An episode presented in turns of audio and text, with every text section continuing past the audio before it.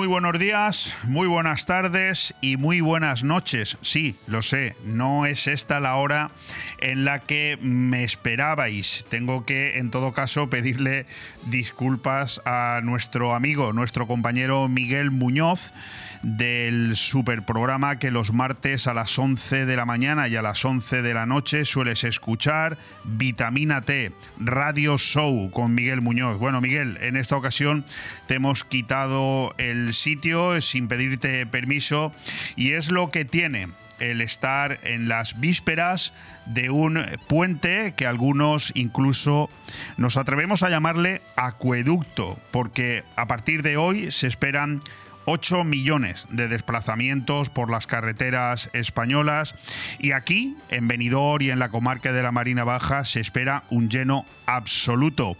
Mañana, puente de la Constitución, día de la Constitución y el viernes, día de la Inmaculada. Bueno, pues ya saben ustedes cómo funcionamos los españoles.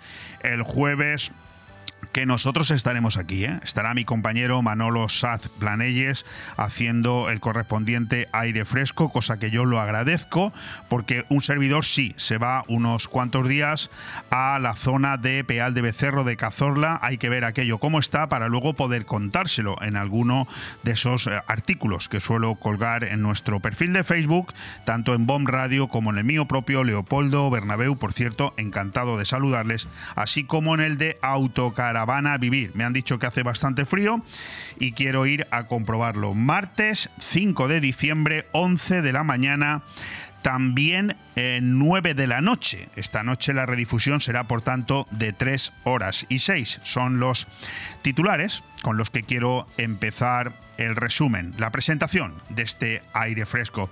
Titulares de todo tipo, internacionales como el de La mano de los ayatolás ya llega al Mar Rojo y es que se extienden los conflictos bélicos por todos lados. Un día después de que el destructor de la Navy eh, de Estados Unidos, Carney, interceptara con su defensa artillera un ataque contra ese buque y un carguero británico, los rebeldes yemeníes, a los que apoya Irán, volvieron a la carga contra otros dos barcos mientras navegaban por el Mar Rojo, escenario de una creciente tensión por la guerra en la franja de Gaza.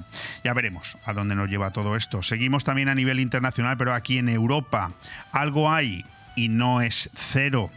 No deja la Comisión Europea de desautorizar al gobierno español convertido a conveniencia de parte en traductor e intérprete de las preocupaciones de Bruselas sobre la vulneración del Estado de Derecho aquí, en España.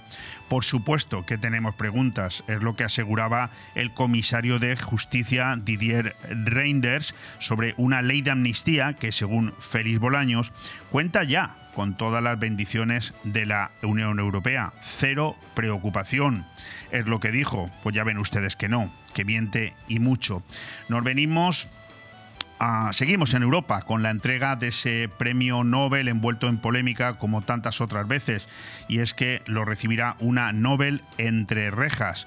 Voy a defender la libertad y la igualdad aunque me cueste la vida, es lo que señaló desde su celda la ganadora del Nobel de la Paz encarcelada por el régimen iraní, de nuevo, los iraníes por en medio. Narges Mohammadi no podrá acudir a Oslo este domingo para recoger el galardón que mereció por su lucha contra la teocracia de Teherán. Será su marido, huido de Irán hace 12 años, quien dé testimonio de su coraje. Ahora sí, nos venimos hasta España, donde por un lado el PSOE, luego verán el eh, Vox, eh, nos dan algunos titulares. El primero, llegado el momento, y es que no defrauda Emiliano García Paje el presidente de Castilla-La Mancha como guardián de las esencias de un PSOE en el que ejerce de, varón territorial y disidente orgánico. Aseguró ayer Paje que hubiera renunciado a su acta de diputado antes que votar la investidura de Pedro Sánchez de la mano del separatismo. Es probable, tanto como que un día de estos rompa o entregue el carnet del partido que tanto lo incomoda. Y por el otro lado, ruptura pero menos. A través de su secretario general, Vox anuncia la ruptura de relaciones con la dirección del Partido Popular, a la que acusa de complicidad con el gobierno de Pedro Sánchez a cuenta de la formación y el reparto de las comisiones en el Congreso. Y terminamos con una noticia deportivo trágica, diría yo, y es una que titulamos Dudas razonables. Pocos, poquísimos colectivos han hecho tanto por desprestigiarse como la selección de fútbol femenina, ganadora de un mundial cuyo trofeo no tardó en sepultar bajo una luz de ajustes de cuentas y personalismos. Tras abandonar el equipo nacional en la segunda parte del España-Italia, es ahora Bonmatí la que asegura, entre dudas más que razonables, encontrarse indispuesta para entrenar. Ahí lo dejo. Empezamos este programa en el que les recuerdo que a los mandos técnicos está Ale Ronzani. Aire fresco en BOM Radio Benidorm todos los martes, miércoles y jueves de 12 a 2 de la tarde, Aire Fresco, el magazín de actualidad más completo de la comarca, con entrevistas, noticias, opinión y entretenimiento en un aire fresco más renovado, más personal y más cercano de la mano de Leopoldo Bernabeu. Recuerda, todos los martes, miércoles y jueves, desde las 12 del mediodía hasta las 2. También podrás escuchar Aire Fresco por las tardes en redifusión y los fines de semana un resumen con lo mejor del programa. BOM Radio Benidorm. Seguimos creciendo. Empezamos hoy con uno de esos lujos que de vez en cuando nos podemos permitir y es que nada menos que el catedrático de la Universidad de Alicante y hombre de los tiempos, como yo le llamo y como le llaman prácticamente en toda España, Jorge Olcina ha querido enviarnos la situación meteorológica que nos vamos a encontrar en Benidorm y en la comarca durante este puente.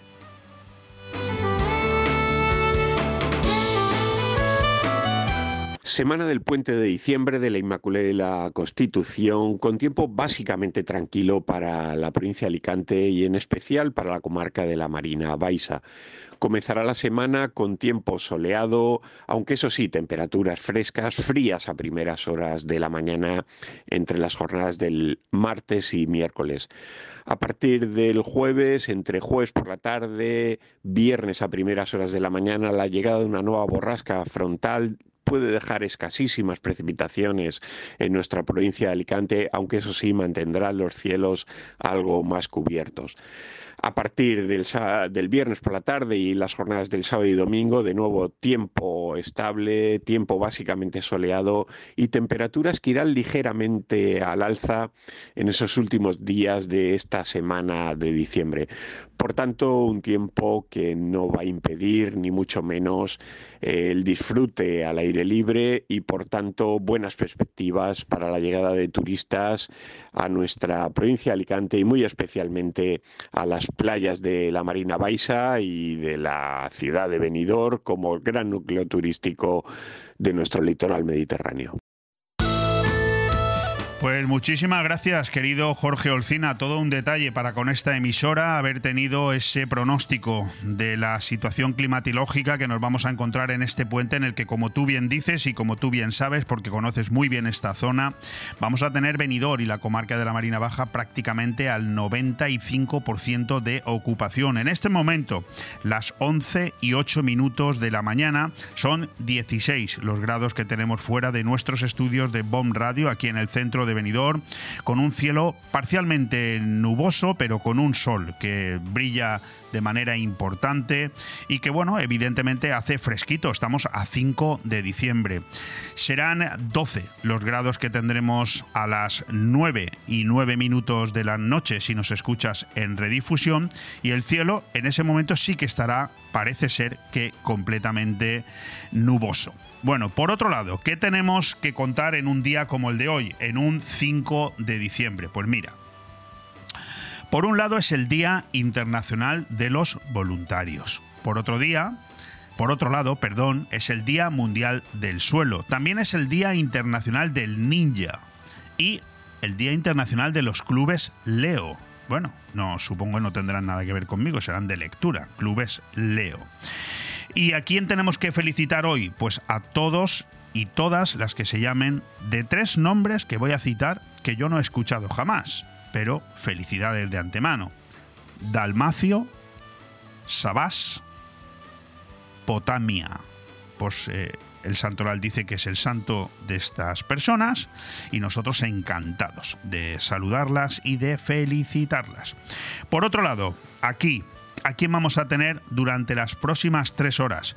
Pues muchísima gente, pero muchísima, muchísima. Por un lado, vamos a empezar el programa eh, hablando con un buen amigo, como es Joaquín Huete, que es el presidente de la Asociación de Estudios Espírita, que de nuevo, llegado el mes de diciembre, vuelven a celebrar su congreso, en este caso el quinto Congreso Espírita Conciencia, titulado El Gran Enigma. Se celebra los días 8, 9 y 10 de este mismo mes, de esta misma semana, perdón, en el Hotel Diamante Beach de Calpe. Hablaremos largo y tendido con él porque es que además este tema es una de mis pasiones muy, muy particulares.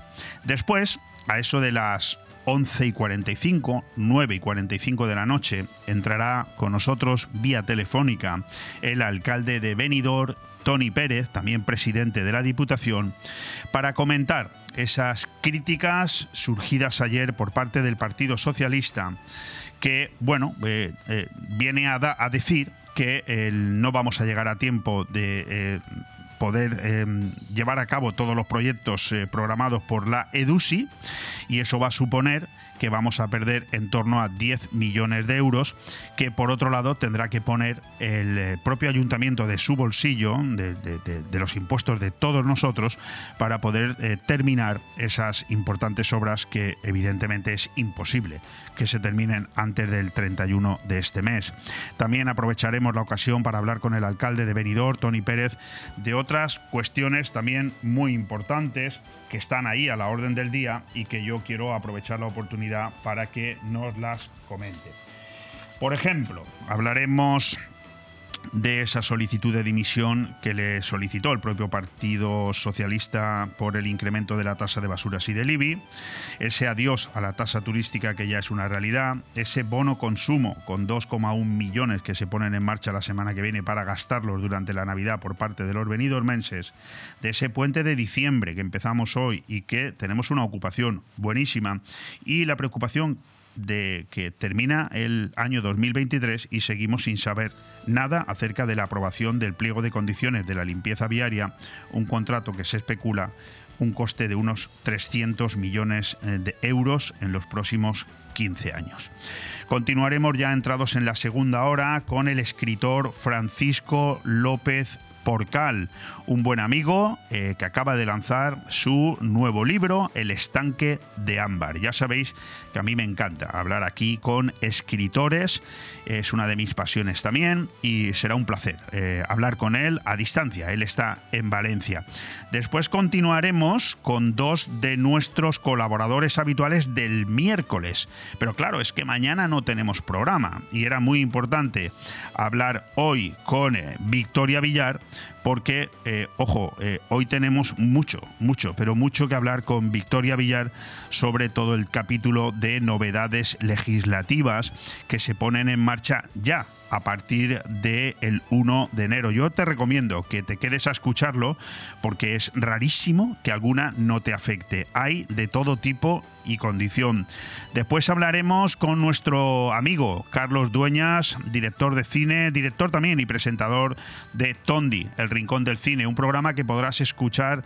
Bueno, Tondi, El Rincón del Cine es la sección Tondi, todo nos da igual, es el programa de radio que él conduce y que podrás escuchar como siempre en la madrugada del miércoles al jueves, en este caso titulado Las cenizas de los muertos. Mucho que hablar con él también, porque nos presentará también el Tondi de la próxima semana y tres estrenos de cine para este larguísimo puente por si te apetece disfrutar del cine, porque películas hay muchas y muy interesantes. Y la última hora del programa, pues la vamos a tener de una manera Mm, diferente. Vamos a tener una tertulia de una hora entera en la que estarán con nosotros Javier del Castillo de la Cava Aragonesa, Agustín Yorca de Chocolates Marcos Tonda, Alberto Varela del Hotel Meliá, Raúl Parra de Fotocine Granada, Ramón Cano del Restaurante Mítico y Vicente Sabal de Nos Importas. ¿Qué te parece el elenco? Vamos a escuchar unos cuantos consejos publicitarios que hoy tenemos y muchos, porque te adelanto, y a mí esto me encanta decirlo, ¿eh? yo no escucho a otros compañeros que lo digan, pero yo sí. Hoy tenemos 222 cuñas en antena en el día de hoy. Muchísimas gracias a todas las empresas que confían en Bon Radio. Muchas gracias. Bon Radio. Nos gusta que te guste. Vuelve la campaña Bono Consumo Finestrat para ayudarte con la vuelta al cole y las compras de Navidad. Del 1 de septiembre al 15 de diciembre, adquiere tus bonos de 10, 20 y 50 euros y paga la mitad. Los podrás gastar en establecimientos comerciales de hostelería y restauración de Finestrat adheridos a la campaña. Organiza Ayuntamiento de Finestrat con el apoyo de Diputación de Alicante. Vuelve el bono consumo a Finestrat. Porque en Finestrat lo tienes todo. Cuando necesitas llevar tu coche al taller, siempre te surgen dudas, pero eso es porque no conoces los talleres multimarca Eurorepar Pérez Pascual. Chapa, pintura, mecánica, profesionales con más de 50 años de experiencia. Somos referente en Benidorm y la Marina Baixa. Además, si reparas tu vehículo con nosotros, podrás disfrutar de un vehículo de cortesía sin coste. Pérez Pascual Eurorepar, tu taller de confianza. Visítanos en Avenida Alfonso Puchades número 25, Benidorm. En Hidracua trabajamos cada día para ofrecerte una atención personalizada. Realiza tus gestiones sin desplazamientos ni esperas. Es tan fácil y rápido como entrar en el área de clientes de nuestra web www.hidracua.es. Tan solo necesitas tener a mano tu factura del agua y un par de minutos para registrarte. Desde ese momento tendrás tu contrato de agua disponible en tu móvil u ordenador. Conoce tu consumo de agua, accede a tus facturas o solicita la factura digital para recibirla de forma inmediata en tu móvil. Hidracua, tu agua de cada día.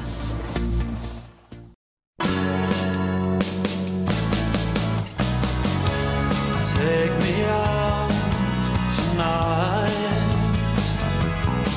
Where there's music and there's people and the young and the light Aire Fresco. Programa patrocinado por Hotel Meliá Benidorm, Fomento de Construcciones y Contratas, Exterior Plus y Actúa, Servicios y Medio Ambiente.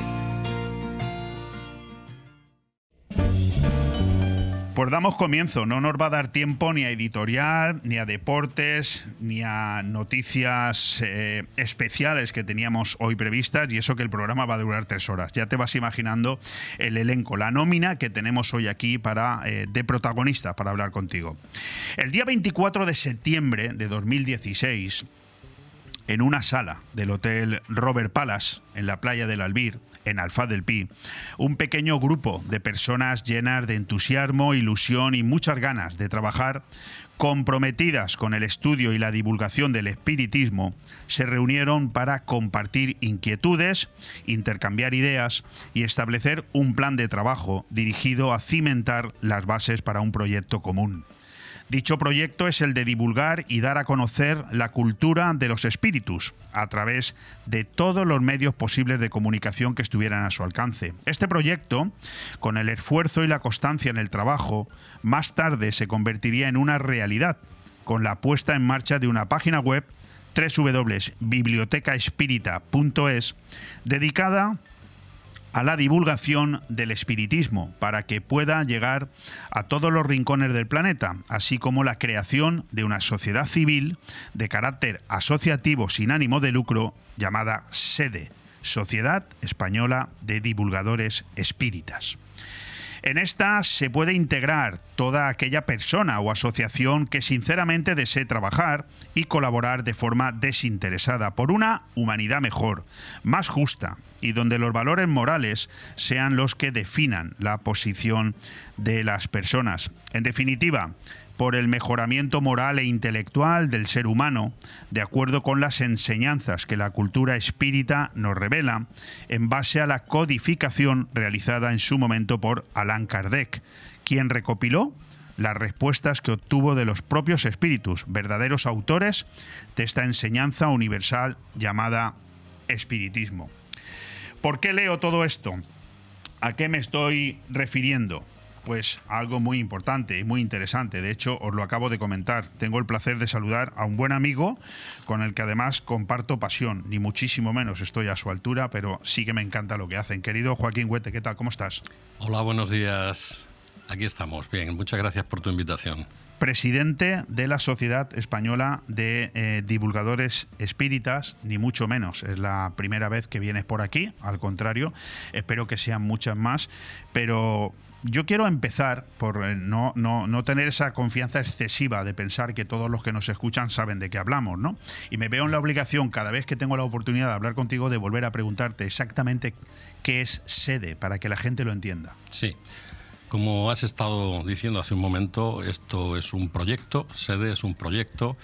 Eh, la palabra SEDE es el acrónimo de, Sociedad Española de Divulgadores Espíritas y es un proyecto divulgativo que en su momento pues, nos juntamos una serie de personas que estábamos interesadas en dar a conocer eh, lo que era la cultura de los espíritus o, la, o espiritismo y eh, a partir de entonces, hace seis años ahora, pues hemos estado divulgándolo a través de, de, los medios audiovisuales, hemos... Eh, eh, te, tenemos la página web donde periódicamente se van poniendo artículos, se van escribiendo cosas, donde hay una biblioteca de, consulta donde se puede descargar libros de, de, espiritismo, totalmente todo gratuito, porque nuestra única labor es esa, el estudio y la divulgación del espiritismo. Por lo tanto, una vez que creamos este proyecto, estamos trabajando en él. este va a ser el quinto congreso que que, que, estamos, eh, que vamos a realizar este, este fin de semana, coincidiendo con el puente de, de, la Constitución y la Inmaculada. Y allí pues nos vamos a dar cita pues personas que vienen de distintas sí, ahora, partes ahora, de España. Y... Ahora hablaremos porque hay, sí. hay mucha, mucha cuestión. Sí. A mí me vas a perdonar eh, que te vuelva a hacer la, la, la pregunta, eh, bueno, pues no, no, sé si del millón, pero en cualquier caso, ahora hablaremos largo y tendido del Congreso y además hablaremos también profundamente mm. de lo que es el espiritismo y todas sus variantes, que son mm. muchas seguís siendo eh, rehenes de, ese, de esa mala interpretación que la sociedad hace de lo que vosotros hacéis? Es decir, ¿sigue habiendo mucha pésima educación hacia vosotros, dando a entender que, que sois un colectivo de gente que dice cosas fuera de la lógica? Bueno, todavía quedan eh, resquicios, efectivamente, pero mmm, tampoco estemos preocupados. No, no, sé que os importa poco, ¿no? No Eso... estamos preocupados porque la razón y la lógica eh, con el tiempo va a poner a cada cosa en su sitio. Y aquellas personas que piensan de, de que el espiritismo es algo que, que es de ignorantes, pues eh, se, se, llevarán luego la, la decepción de saber de que precisamente el espiritismo donde más ha anclado en la sociedad a partir del siglo XIX eran las, en las clases más, eh, con más cultura, ¿eh? en la alta sociedad. Por lo tanto, no se trataba de un tema mm, cultural o de, de baja cultura. Eh, y cada vez, pues, eh, a través de los medios que hay hoy en día, de la radio, la televisión, las series que, va, que van haciendo, las películas, estamos viendo cómo eh, cada vez se, se, trata el tema del espiritismo de una forma más, más correcta. ¿Eh? Correcto. Aunque no. todavía quedan rescoldos, exactamente. Me, me, encanta oírtelo decir porque, como tú bien sabes, yo a nivel particular mm. también soy un apasionado de esto que vosotros practicáis eh, de una manera mucho más humilde, pero soy consciente de que lo que acabas de decir es una realidad. Pero eh, yo tengo la obligación de preguntártelo a ti porque eres, eres sí. tú ¿no? el, el, el, indicado para, para. Y precisamente la sí. siguiente pregunta va en sentido contrario. ¿no? Estamos hablando ya del quinto congreso. ¿Crece el público que, que, sigue cada vez más estas creencias? Sí, hay, hay, una parte, el público más o menos se está manteniendo en torno a las 200 o 250 personas que acuden a este congreso. Es cierto que al mismo tiempo también hay otros congresos en España, entonces también pues hay personas que van a unos o a otros, depende por quizás fíjate, el tema de movilidad. Joaquín, la... Fíjate que no me refiero tanto a las personas que participan en no, nuestros no, congresos, sí. que lo sé. Me refiero sí, sí. al conjunto de la sociedad. Sí, efectivamente, eso es lo que quería decirte. Ah, eh, que vamos viendo como cada año a los congresos va acudiendo entre un 30 y un 35% de personas nuevas. Vale. Y a estas personas son a las que principalmente dirigimos ese esfuerzo de, de, estos congresos. No es un congreso cerrado que solamente fueran las personas de las asociaciones espiritistas, es un congreso abierto en el que tiene cabida cualquier persona que esté interesada por estos temas y quiera ir allí a conocernos, a escuchar a los ponentes, en fin, no es totalmente abierto.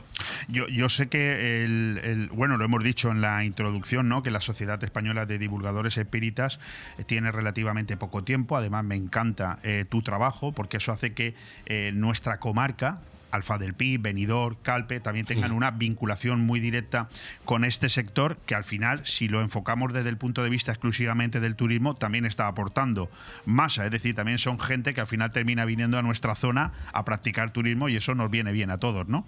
Pero mm, ¿desde cuándo existe eh, lo que es el interés por las divulgaciones en el, en el- en el conjunto de la historia, en España al menos? Bueno, pues eh, por darte un dato, te puedo decir que el primer Congreso Espírita Internacional fue en el año 1888.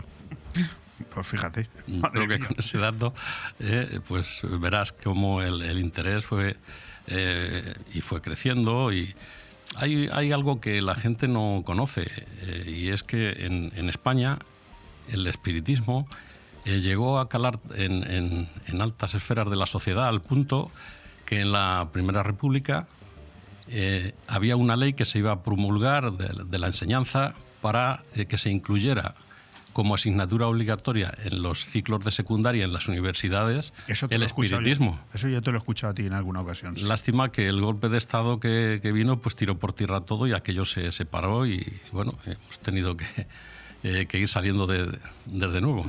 Bueno, eh, celebráis en, en cualquier caso vuestro 135 aniversario. No sé si te has dado cuenta, ¿no? Porque 112 más 23 son 135 años. O sea que casi tenéis un motivo Sí, bueno, más. de- desde entonces. Desde claro, entonces, sí. correcto. Eh, el título de este congreso es El Gran Enigma, ¿no? A mí me ha, me ha llamado la atención. ¿Exactamente qué habéis querido decir? Bueno, eh, hay muchos enigmas eh, y la gente pues le ponen el nombre de enigma a aquello que no comprenden, que, que es que les parece extraordinario. Cierto. Pero eh, el trasfondo que tiene el título tiene mucho que ver con la primera ponencia que tendremos el día, el día 8, el viernes, eh, que lleva el título de Causa primera de todas las cosas, el gran enigma, donde vamos a tratar precisamente cuál es la causa primera de todas las cosas. Es decir, ¿qué es Dios? Ahí va enfocado la, la digamos, lo Te- principal de ese término. ¿Y te atreves a, a decirnos en tu Bueno, opinión eh, qué es Dios? eh, no quiero adelantar acontecimientos. un poquito, un poquito. Bueno, en el título ya va, va impreso. ¿eh? De hecho, el- la pregunta fue la primera pregunta que, que encabeza el libro de los espíritus de Allan Kardec. Cuando le preguntan a los espíritus, ¿qué es Dios? Fíjate que no le preguntan quién, le dicen ¿qué? ¿Qué es Dios? Y los espíritus superiores contestan diciendo, inteligencia suprema, causa primera de todas las cosas. Fantástico. Mucha gente habla sobre el espiritismo, eso es evidente. No sé si para bien, para mal, para regular, pero en cualquier caso muchísima gente habla sobre el espiritismo. ¿Qué es de verdad el espiritismo, eh, Joaquín? He preguntado a una persona que realmente Sí. lleva años Es- estudiando esto. Esto es una pregunta casi de, de rigor, porque además es bueno siempre tener que recordarlo, porque hay, mucha, hay muchas personas que no saben qué es, o dicen lo primero que se les ocurre, o lo que han oído por ahí decir y lo repiten como si fuera cierto. ¿no? El espiritismo es a la vez una ciencia de observación y una doctrina filosófica. Eh, como ciencia práctica consiste en las relaciones que, que hay entre los espíritus y los seres encarnados. Y como doctrina filosófica comprende todas las consecuencias morales que se desprenden de estas relaciones. Ese sería el espiritismo. Me, me quedo, me quedo, habrás visto que me quedo observándote porque me encanta, me encanta todo lo que nos cuentas. ¿El espiritismo es una ciencia? Es una ciencia de observación. Está basada precisamente en pruebas ¿eh? y en observación. Igual que, por ejemplo, em, lo que hacen los astrónomos, de vigilar el espacio y a través de, de- de- de vigilar van sacando datos y es una ciencia de observación. Y- o la meteorología. ¿Y ha estudiado la, la propia ciencia? ¿Ha estudiado oficialmente los fenómenos espíritas? Sí, bueno, cuando hablamos de ciencia es un espectro, un espectro muy, muy amplio, ¿no? Porque yo separaría lo que es ciencia de lo que es científico. Una cosa es la ciencia, la ciencia ni, ni dice sí ni dice no, tiene que comprobar. Pero el- lo que sería el científico, eh, muchas veces, eh, pues por, por orgullo, eh, pues dice, no, esto no es posible, entonces ni siquiera me molesto en estudiarlo. Pero sí, a lo largo de la historia ha habido grandes científicos que han estudiado, por ejemplo, Sir William Crookes, que fue el, el que inventó, por ejemplo, los rayos catódicos, eh, los principios de para que pudiéramos ver luego la televisión de tubo de imagen, eh, los principios de microondas, la materia radiante, etcétera. Em, fue le encargó la Sociedad Dialéctica de, Londres un estudio sobre el espiritismo que en aquella época estaba en auge, pero eh, le hicieron digamos, que, que estudiara esto en profundidad y por el método científico para desenmascararlo, en realidad. Lo que pasa es que después de dos años de estudio, y no solamente él, sino con un equipo de multidisciplinar eh, de, de sabios de la época, al cabo de dos años concluyó diciendo, ustedes me, me dijeron que viera si esto es, del espiritismo es posible. Yo le digo que es. Y ahora el que quiera que siga investigando. Es decir, eh, no, sí, te estaba escuchando atentamente cuando hablabas de científicos que descartan las cosas antes de estudiarlas. Sí. Malos científicos son esos. Sí. Malos. Es decir, yo creo que en la. Por eso hay que diferenciar el científico de la ciencia. Pues sí, me parece una magnífica frase para concluir con esta pregunta. Hay una evidencia eh, muy clara, eh, Joaquín, mm, y es que el misterio como tal es, es algo que cada vez está más de moda, ¿no? Cada vez hay más películas, cada vez hay más series, Sí. cada vez hay más podcasts. Bueno, yo soy un amante de los podcasts de misterio y es imposible ya llegar a todos porque hay multitud. Evidentemente muchos de ellos malísimos y seguramente Sí. con cosas que no tienen nada que ver. Hay programas. Mm. ¿Por qué, por qué el crecimiento de, de esta tendencia es, es tan evidente? Bueno, eh, yo creo que es algo natural, porque el ser humano siempre ha tenido eh, determinadas em, preguntas que se hace y que no encuentra las respuestas. Entonces esto crea eh, el que queramos eh, explorar, que queramos ver todas estas cosas, ¿no? Y por eso hay ese crecimiento. Ponte los, los cascos, Joaquín. Bueno, sí, la verdad, pero reconocerás conmigo que el crecimiento es, es verdaderamente exponencial, que yo ya no sé hasta qué punto a la gente que estáis realmente metidos en toda esta materia de una manera tan profesional y a nivel de estudios os llega esto a impactar, a creer o algo, ¿no? Pero es, es espectacular el crecimiento, ¿eh? De libros, de programas, eh, da la sensación de, de películas de terror, de miedo, de misterio, es un crecimiento espectacular. ¿No tiene nada que ver esto con lo que vosotros hacéis? Bueno, depende, en gran medida no, pero sí que es verdad que hay en el cine pues han dado algunas, eh, algunas películas que tienen bastante con la realidad. ¿eh? Ah, Yo creo que han sido muy bien instruidos los ¿Cómo cuál? directores. ¿Te atreves a poner algún ejemplo? Bueno, mira, hay una que es poco conocida en España, que es eh, Astral City.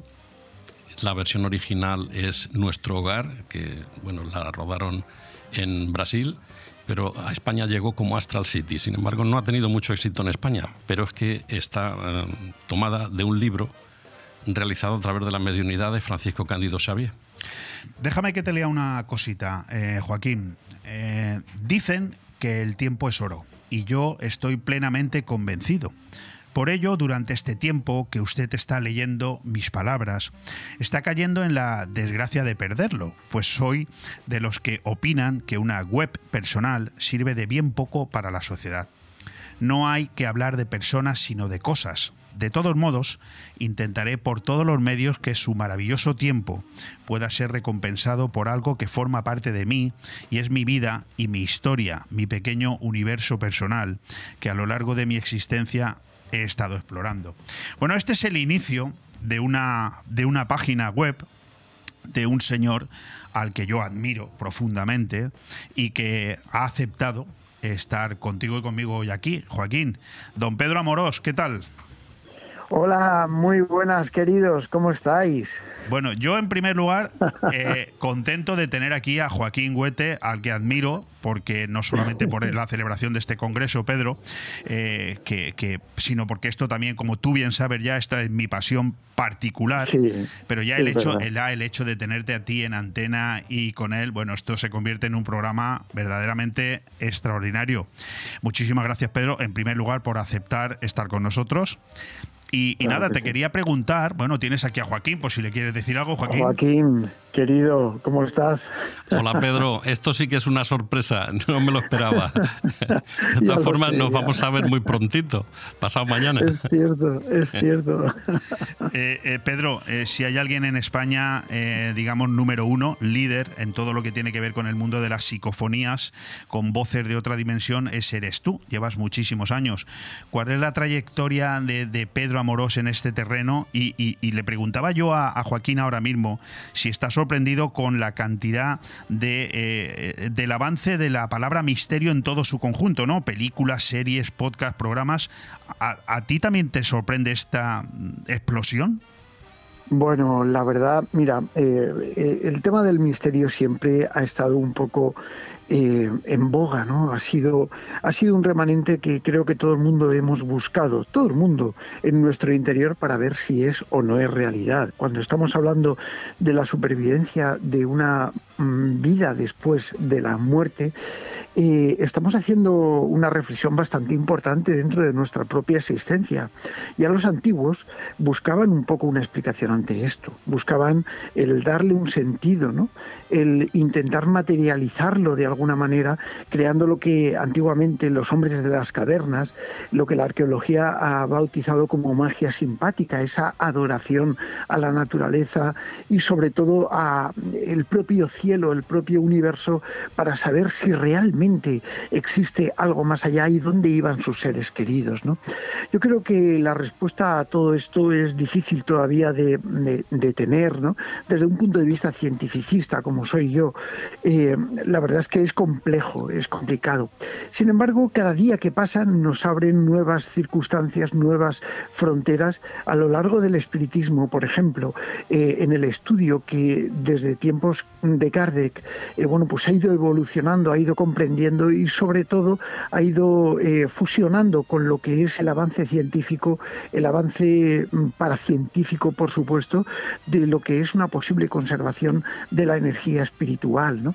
Y entonces eso es lo verdaderamente curioso y lo que a la gente le gusta cuando escuchan, eh, cuando ven películas eh, relacionadas con el terror, con el misterio, que indudablemente siempre está en boga el sentido de esa perdurabilidad, esa explicación, dónde van eh, esas almas que parecen quedarse un poco aferradas aquí. Pues Pedro Amorós estará en este congreso el mismo viernes 8 de diciembre a las 6 de la tarde con su ponencia Psicofonías, voces de otra dimensión. Yo te quería preguntar, Pedro, el papel de la Sociedad Española de Divulgadores Espíritas es un papel importante ¿no? en el conjunto eh, de, a nivel nacional de todo lo que tiene que ver con, con el misterio, ¿verdad? Mm, indudablemente eh, está muy reconocida, es una organización muy reconocida.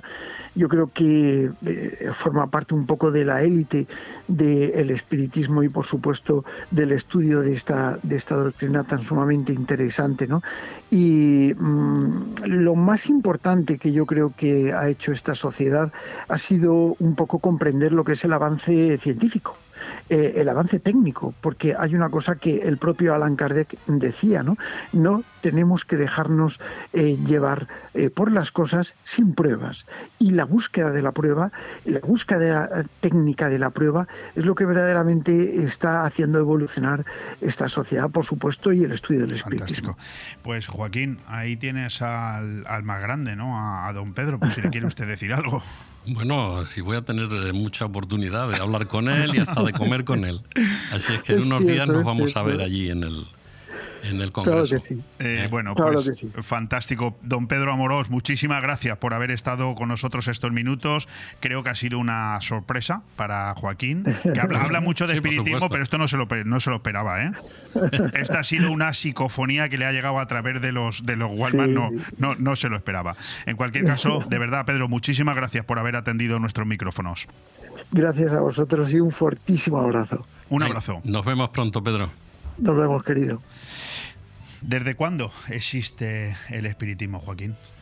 Pues desde que Allan Kardec eh, publica el libro de los espíritus. ¿Y quién fue Allan Kardec? lo, damos todo por hecho, ¿eh? pero hay gente que no se escucha que no lo sabe. ¿eh? Vamos a ver, Allan Kardec es el señor Hipólito León de Nizar Ribay.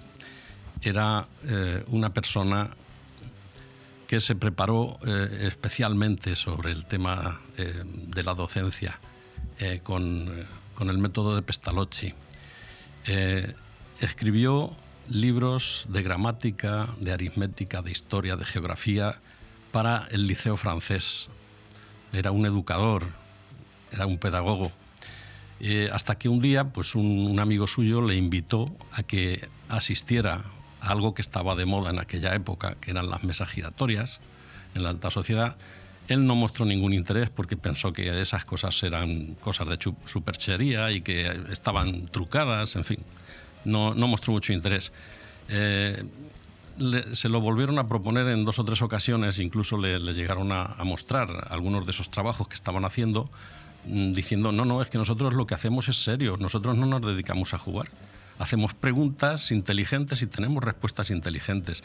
Eso le llevó a aceptar participar de una de estas sesiones y allí es donde empezó a ver que había un fondo inteligente y que aquello le llamaba la atención. Entonces por ahí empezó. Eh, creó un método, eh, un método científico, por, por eso el, espiritismo tiene su parte, digamos, científica, porque no se conformaba con las respuestas, sino que esas mismas respuestas que obtenía de los espíritus, él empezó a hacerlas a distintos eh, partes de, tanto en Francia como fuera de Francia, a distintos sitios donde había mediums y curiosamente las respuestas que obtenía eran las mismas respuestas a las preguntas que hacía, vinieran de donde vinieran a través de distintos mediums que por lo general solían ser eh, personas jóvenes eh, que no tenían mucha cultura. ¿no? Y de ahí es donde partió el libro de los espíritus y con él el espiritismo. Que yo lo tengo gracias a ti, en mi sí. biblioteca. No nos queda tiempo para más, simplemente quería preguntarte el Congreso. Se celebra 8, 9 y 10. Eh, danos algunos datos de este Congreso y si alguno de los oyentes todavía quisiera participar en él, ¿cómo lo podría hacer? Muy bien. Pues eh, efectivamente el quinto Congreso Espírita Conciencia, bajo el lema El Gran Enigma, que tendrá lugar los días 8, 9 y 10 de diciembre en el Hotel AR Diamante Beach de Calpe. Es un evento extraordinario organizado como cada año por la Sociedad Española de Divulgadores Espíritas, SEDE, que tiene el agrado de invitar a toda persona interesada en participar de este magnífico evento, donde las fronteras entre la espiritualidad y la ciencia se desdibujan. Un congreso que fusiona la sabiduría de la medicina, la curiosidad de la física, la exploración de la neurociencia, la profundidad de la filosofía, los misterios de la parapsicología y la espiritualidad del espiritismo. A través de la cultura de los espíritus en sus tres diferentes aspectos, científico, filosófico y moral, los ponentes nacionales e internacionales, capacitados en los conocimientos espíritas, explicarán aquellos aspectos más desconcertantes que podemos encontrar en las situaciones adversas de la vida, ofreciendo respuestas lógicas y razonadas para el ser humano. Más que un congreso, es una experiencia que te conectará con personas afines y dejará con amistades que perdurarán mucho después que termine el evento. Si desean participar, pues allí pueden acudir el día 8 por la mañana a las 9. Eh, el evento empieza a las 10, pero para hacer la, el registro, las inscripciones y comentarles simplemente que esto es un, como todo lo que hace en sede, es un evento sin ánimo de lucro y que eh, una vez que se consigue con, con, digamos, con la entrada, que son 30 euros, se consiguen pagar todos los gastos, eh, si hay algún sobrante, va destinado a Save the Children. Pues con esos datos nos quedamos. No tenemos tiempo para más, Joaquín. Yo espero que te lo hayas pasado bien viniendo aquí, que te haya gustado la sorpresa que teníamos y que sea un éxito este quinto Congreso Conciencia Espírita que se celebra a partir de este viernes en el Hotel Diamante Beach de Calpe. Joaquín, muchísimas gracias y muchísima suerte. Muchas gracias a vosotros y, y deciros que esta mañana me acordé cuando salí de casa de vosotros, porque hacía un aire fresco. Buenísimo, un fuerte abrazo. Gracias. Bon Radio. Nos gusta que te guste. Zarcar no solo es un lugar para echar gasolina a tu vehículo, también es una panadería, una cafetería, ese supermercado en domingo, un punto de encuentro o donde comprar el periódico o el butano. Porque cada vez que vengas a Zarcar encontrarás una sonrisa y todo lo que necesitas, incluso la energía para tu vehículo. Zarcar, un referente que siempre estará a tu lado. 30 años a tu servicio. Nuestro combustible eres tú. Visítanos en zarcar.net y en Avenida País Valencia 18 de Finestrat. Hotel Meliá Benidorm, un paraíso tropical en la ciudad de los rascacielos. Además de destino de vacaciones por excelencia, el Hotel Meliá Benidorm cuenta con 1.900 metros cuadrados de salones donde realizar reuniones y presentaciones de empresa y sus eventos más especiales, comuniones, bodas, cenas de empresa o cualquier tipo de evento social. Ven a visitarnos y descubre todas las opciones que el Hotel Meliá Benidorm puede ofrecerle. Hotel Meliá Benidorm, un paraíso en la Costa Blanca. Dos por uno en audífonos. ¿Qué? ¡Dos por uno en audífonos! ¿Qué? ¡Dos por uno en audífonos! ¿Qué? Ahora, en Specsavers Audiología, llévese 2x1 en audífonos. Se lo podemos decir más claro, pero no más alto con los nuevos audífonos de Specsavers Benidorm. Specsavers Audiología. Estamos en calle Gambo 2, Benidorm. Llévate los juguetes de la tele a precios increíbles y alucina con nuestras ofertas. Estas navidades disfruta de nuestra zona outlet dentro de la nueva tienda Juguetilandia Finestrat con más de 2.000 metros cuadrados. Has escuchado bien, zona outlet con descuentos directos de hasta el 80% y precios de fábrica. Te esperamos en la nueva tienda de Juguetilandia Finestrat, en calle Rafael Alberti, antiguo Bricorama. Y también estamos en juguetilandia.com. Juguetilandia, el lugar donde hay más juguetes. Aire Fresco, programa patrocinado por Hotel Meliá Benidorm, Fomento de Construcciones y Contratas, Exterior Plus y Actúa, Servicios y Medio Ambiente.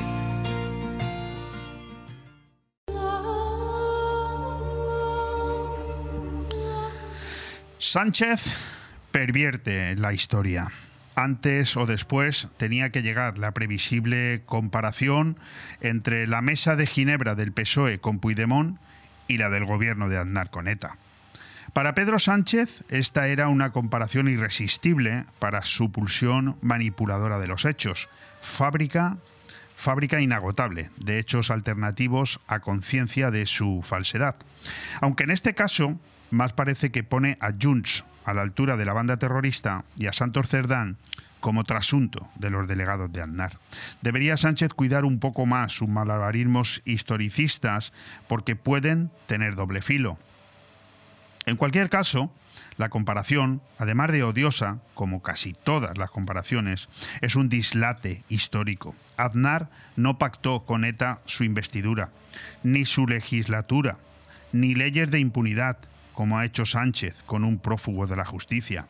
Aznar no mandó a un fontanero de partido, sino a dos altos cargos de su ejecutivo y a un asesor personal, asumiendo así una responsabilidad propia de gobierno y no de partido. Aznar no pactó la tregua previa de ETA, que fue cosa del PNV y su pacto de Estella con los terroristas, ni ofreció nada a los propios terroristas, quienes, tras una sola reunión, volvieron a la violencia, porque nada iban a obtener por dejar de matar. Aznar no se ocultó a los medios de comunicación, ni al Parlamento, ni a los grupos parlamentarios, a los que la Moncloa informaba puntualmente de cada paso dado durante la tregua de ETA. Aznar no necesitó un mediador en Ginebra. Si tanto le gusta a Pedro Sánchez el antecedente de Aznar, podría haber asumido en sus acuerdos con Junts y con Puigdemont, y ahora también con Esquerra Republicana y su propio relator, que lo ha pedido, la transparencia de aquel encuentro con ETA, la información al Parlamento, el pacto con la oposición y la ausencia de precio político. Puede que Sánchez no lo recuerde, pero la consecuencia del pacto de Estella entre el PNV y ETA y la vuelta de los terroristas a la violencia fue un acuerdo de Estado entre el PSOE y el Partido Popular por las libertades y contra el terrorismo en el 2000. Normalmente la manipulación de la historia se traduce en relatos sesgados y mutilados, que sirven de poco a quien quiere valerse de ellos. Sánchez falta a la verdad cuando afirma que lo suyo con Junts tiene el precedente de Aznar con ETA. Más bien es todo lo contrario. Ambos casos representan una dialéctica entre la opacidad y la transparencia, el interés partidista y el interés de Estado. Remató Sánchez su proclama historicista ratificando nuevas diferencias con aquel precedente de hace más de 20 años al afirmar que España, perdón, que Esquerra Republicana de Cataluña tendrá también su propio verificador internacional, como si la democracia española no tuviera instituciones legítimas para canalizar acuerdos políticos legítimos. Será la mala conciencia del PSOE con sus pactos con Junts y Esquerra para los que no necesitó verificadores internacionales, sino una firme obsesión por no perder el poder. Y por supuesto, Sánchez se adhirió con entusiasmo al lawfare con una versión bastante insolvente de este concepto, porque acusó al PP de hacer lawfare con el secuestro del Poder Judicial. El problema de Sánchez es que su falta de pudor político ya se queda corta para tapar la dimensión de su responsabilidad precisamente con el secuestro del Poder Judicial, a cuyo Consejo General aún ha mutilado de competencias esenciales, gran trabajo de Conde Pumpido en el Tribunal Constitucional para ratificar ese bloqueo y a los jueces, y al que se niega a renovar en las condiciones en las que piden la Unión Europea y el Consejo de Europa, sin politización. La deriva populista del presidente de gobierno no tiene freno. Bon Radio. Nos gusta que te guste. Racer, reformas y servicios integrales. Realizamos todo tipo de obra y reforma, ya sea pequeña o integral para tu vivienda o local. En Racer instalamos y reparamos aire acondicionado, calefacción y mucho más. Y para completar, servicio de mantenimiento de piscinas y jardinería. Te asesoramos con total garantía en todos nuestros servicios y trabajos. Infórmate en el 609 48 85 19 o en racerintegral.com. Racer, garantía de eficacia y servicio. ¿Te mueve la pasión por el baile? ¿Sabes que hay algo dentro de ti que hace mover tus pies con la música? En Estudio de Danza Paquimora podemos ayudarte. Baile clásico, flamenco, sevillanas, pilates, contemporáneo, mantenimiento, baile en línea y baile español. Elige tu manera de expresarte en Estudio de Danza Paquimora. Llama y reserva ya tu plaza al 658-383561. Estamos en calle Santa Cristina, número 2 de Benidorm. Estudio de Danza Paquimora. 3, 2, 1, empezamos. Dona sangre en La Nucía y salva tres vidas. Este jueves 7 de diciembre de 4 y media a 8 y media de la tarde, el Salón Social El Sider acogerá una nueva donación de sangre. Recuerda que la sangre es más necesaria que nunca en los hospitales y la única forma de obtenerla es mediante la donación de personas solidarias como tú. Súmate a la cadena solidaria y hazte donante de sangre este jueves 7 de diciembre en el Salón El Sider. Ayuntamiento de La Nucía. Fen Poble. Aire Fresco, programa patrocinado por Hotel Meliá Benidorm, Fomento de Construcciones y Contratas, Exterior Plus y Actúa, Servicios y Medio Ambiente.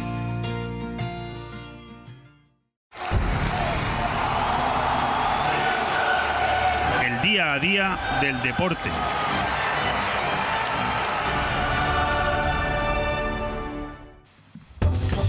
Querido Ale Ronzani, ¿qué te parece? ¿Te das cuenta de lo que son las cosas? Esto es el directo, ¿ves? Nos falla un invitado que no puede entrar en este momento, porque esto es el directo de la radio, las cosas son así. Hemos quedado con el alcalde de Benidorm, pero claro, está en un acto de turismo sostenible en el que, bueno, está interviniendo en este momento el molto honorable presidente de la Generalitat y, y no ha terminado según la hora que tenía prevista y no sé si nos dará tiempo a lo largo del programa de poder hablar con él, pero en cualquier caso, nosotros nos podemos aprovechar para hablar de esa editorial y ahora de deportes. En el ámbito deportivo, resalta, yo quería empezar con el portero del Barça, Iñaki Peña, que está haciendo un super papel en la portería, sustituyendo a Ter Stegen, porque es alicantino. Y es que el alicantino Iñaki Peña convence al Barcelona. Las intervenciones del portero en la victoria del equipo de Xavi sobre el Atlético de Madrid fueron estelares. Dos de las paradas fueron de museo, que realizó además y resultaron fundamentales para el sello del triunfo. Precisamente hablábamos de Ter Stegen, que está en el aire, no acaba de superar la lumbalgia con el tratamiento conservador y el Meta y el club estudian otras soluciones. No está descartado que pase por el quirófano, lo que supondría, bueno, pues que nuestro alicantino Iñaki Peña estuviera defendiendo la portería del Barça durante como mínimo los próximos dos o tres meses. También será baja ante ese super partido de este fin de semana entre el Girona, líder de la, de la liga, ojo, líder eh, prácticamente cuando estamos ya a punto de cumplir la mitad del campeonato. Será baja Íñigo Martínez contra, eh, contra el Girona, lo dicho. Por otro lado, también en el ámbito futbolístico, anoche el mundo a sus pies, Bellingham arrasa en el Golden Boy 2023. El jugador del Real Madrid obtuvo el 97% de los votos y no tuvo rivales en Musiala y en Valde, que completaron el podio. Linda Caicedo se impuso en categoría femenina. ¿Qué dijo Bellingham en el acto? Pues que para ser el mejor no basta con marcar goles, hay que ganar y que le honra que se hable de él para el balón de oro, que está en el mejor club del mundo. Nosotros lo vamos a dejar aquí porque parece ser que finalmente sí podemos hablar con el alcalde de Benidorm y presidente de la Diputación, eh, Tony Pérez. Eh, ¿Es así, eh, alcalde? Hola, muy buenos días. Buen día. Muy buenos días, alcalde. Decía yo que el 31 de diciembre finaliza el plazo que tienen los ayuntamientos para terminar los proyectos de la Estrategia de Desarrollo Urbano Sostenible, EDUSI, y no perder los fondos europeos y Benidorm pues va a llegar con los deberes a medias y rozando el suspenso, o eso es al menos lo que declaró ayer la portavoz socialista Cristina Escoda. Hablamos de un tema muy importante porque hablamos de muchos millones de euros. Nosotros hemos publicado, por supuesto, la nota del Partido Socialista, pero queríamos saber cuál era la opinión del propio alcalde de Benidorm, eh, Tony Pérez. Hola, muy buenos días. Bueno, pues alguna consideración. ¿no?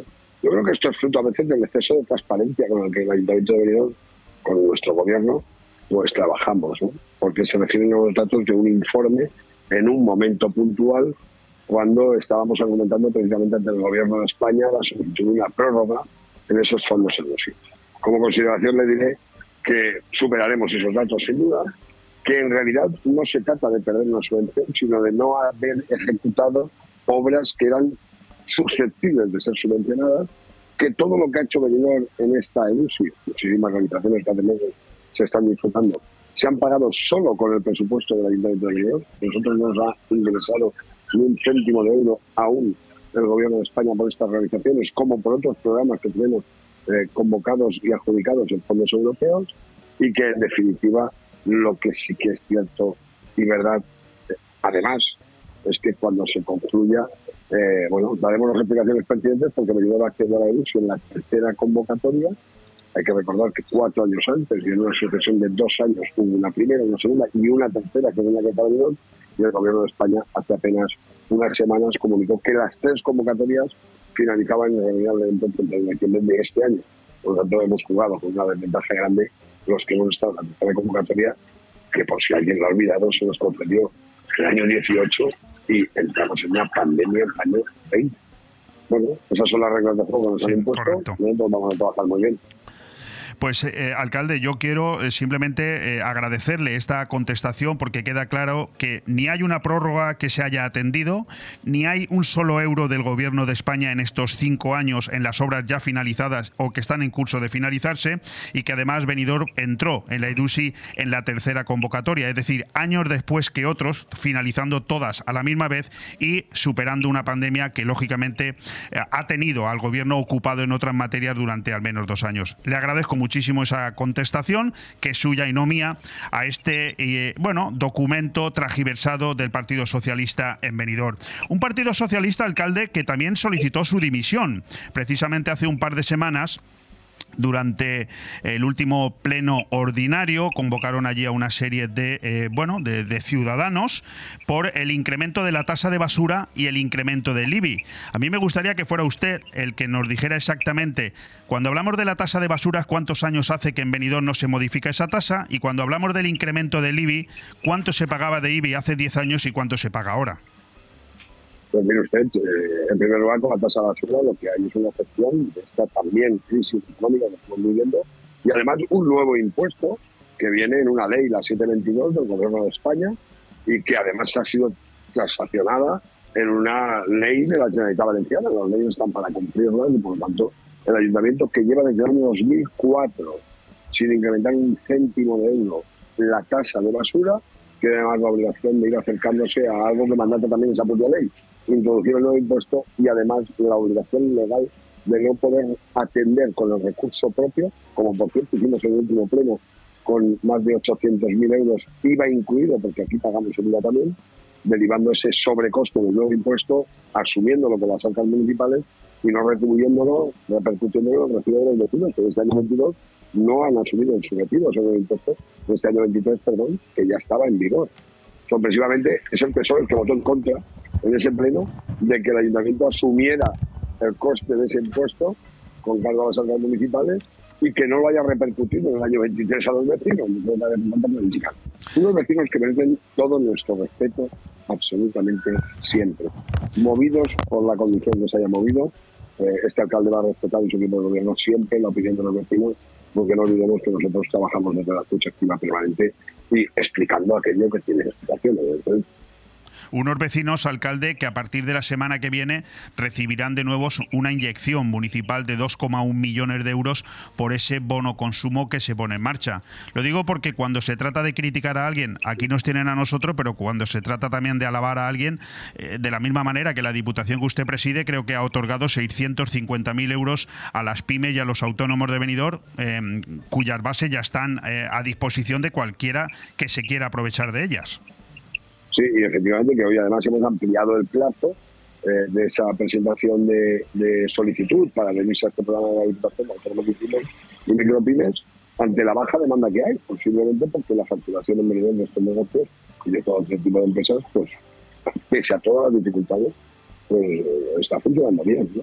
Y es verdad que además eso generó confusión, porque además de esos 650.000 euros de la Diputación para autónomos y pymes, también hay 650.000 euros para el bono consumo, ese bono consumo que en Benidorm además alimentamos con recursos municipales llegando a una cifra que supera los 2 millones 100 mil euros y todo esto hay que señalarlo además porque ahora podemos hacerlo. Es curioso que en el bono consumo, por ejemplo, el Partido Socialista, que votó en contra de que el Ayuntamiento asuma el nuevo impuesto, no repercutiendo en los vecinos de la basura, ese que sacó Pedro Sánchez de la ley, pues votó en contra de que lo asumiera el Ayuntamiento y no cobrarlo los vecinos en este año 23 bueno, pues votó a favor del bono consumo. ¿no? He escuchado todo tipo de cuestiones. Bueno, si lo votan todos es que estará bien. Bueno, no, si lo votan todos, si lo votan todos es que es un gran proyecto del Partido Popular del Gobierno que hemos derivado y vamos ya por la quinta edición de bono consumo de nuestra ciudad y que evidentemente ha funcionado bien porque tiene una doble vía.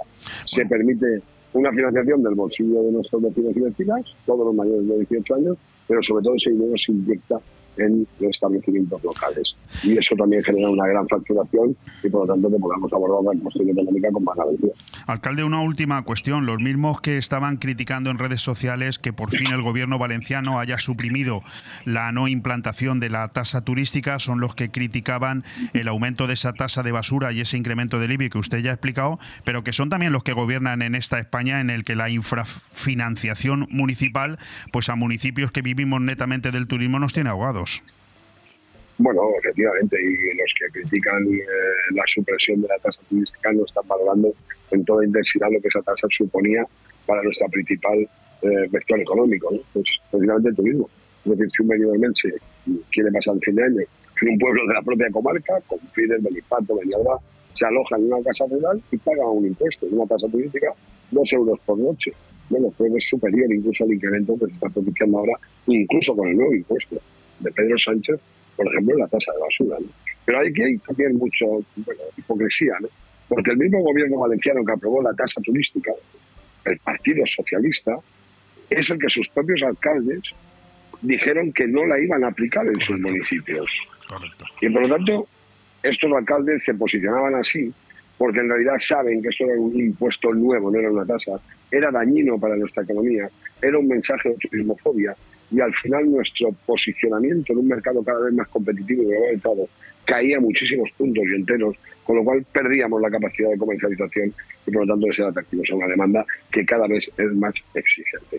Y sería deseable que los políticos y los responsables políticos de todos los partidos operaran al menos con un mínimo de coherencia. Y creo honestamente que en este momento el Partido Socialista en Benidorm está descabezado, no tiene un norte claro y en realidad a lo que va es hacer una oposición que por cierto no hicimos en otro momento de nuestra reciente historia, cuando no solo tocó el, impuesto de la basura, la tasa de basura, pero se subió el IBI al 0,825, no hubo ninguna queja. Se subieron todos los impuestos municipales, incluso las tasas de enterramiento en nuestros cementerios. Se subieron los impuestos como el impuesto de vehículos, las tasas de litio, y esos son impuestos que nosotros en el gobierno hemos bajado y que no hemos repercutido y hemos subido. Por lo tanto, hay una política fiscal de adaptación a cada momento de incertidumbre, que es lo que estamos haciendo ahora. Y ahora, un vecino pagará por su recibo de en el año 24, pues un pequeño porcentaje más pequeño que el que pagaba, por ejemplo, el año 12, 13, 14 pero entonces parece que el Partido Socialista, que era quien aprobaba esa subida, que si esta es brutal, aquella no era más, pues no salió a la calle ni se unió a ningún tipo de manifestación.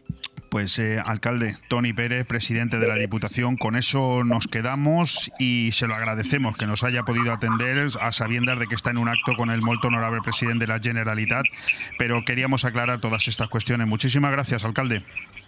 Muchísimas gracias a ustedes y haremos, iremos haciendo balance de todas estas cuestiones tiene siempre mi oferta para atender sus micrófonos y desde luego para dar las explicaciones haga falta, porque creo en la transparencia y creo que la información, la verdad, lo importante, tiene que estar en manos de la ciudadanía. Y así lo hace usted a través de su medio. Muchísimas gracias. Un fuerte abrazo, alcalde. Un fuerte abrazo. Buenos días. Bon Radio. Nos gusta que te guste. Callosa de Ensarriá te trae la Navidad a la Plaza del Convent. Mercat Nadalenc, el 7, 8 y 9 de diciembre. Ven a vivir el Mercat de Nadal de Callosa, con cuentacuentos, talleres, teatro, pintacaras, mercado artesano, marionetas, espectáculos con fuego y danza, adornos navideños, mucha ilusión y la visita de los elfos y de Papá Noel. En Callosa de Ensarriá vive la Navidad en la Plaza del Convent el jueves 7, el viernes 8 y el sábado 9 de diciembre. Organiza Concejalía de Comercio. Callosa de Ensarriá naturalmente. Gran gala fin de año en Benidorm Palace. Recibe 2024 con una espectacular cena, con campanadas, cotillón, uvas de la suerte, barra libre, el nuevo espectáculo de Benidorm Palace, Fire, Fuego y dos orquestas, New Bamboo y Los Happys. Y de madrugada chocolate con churros. También puedes venir directamente al show con entrada más barra libre. Gala fin de año en Benidorm Palace. Información y reservas en benidormpalace.com.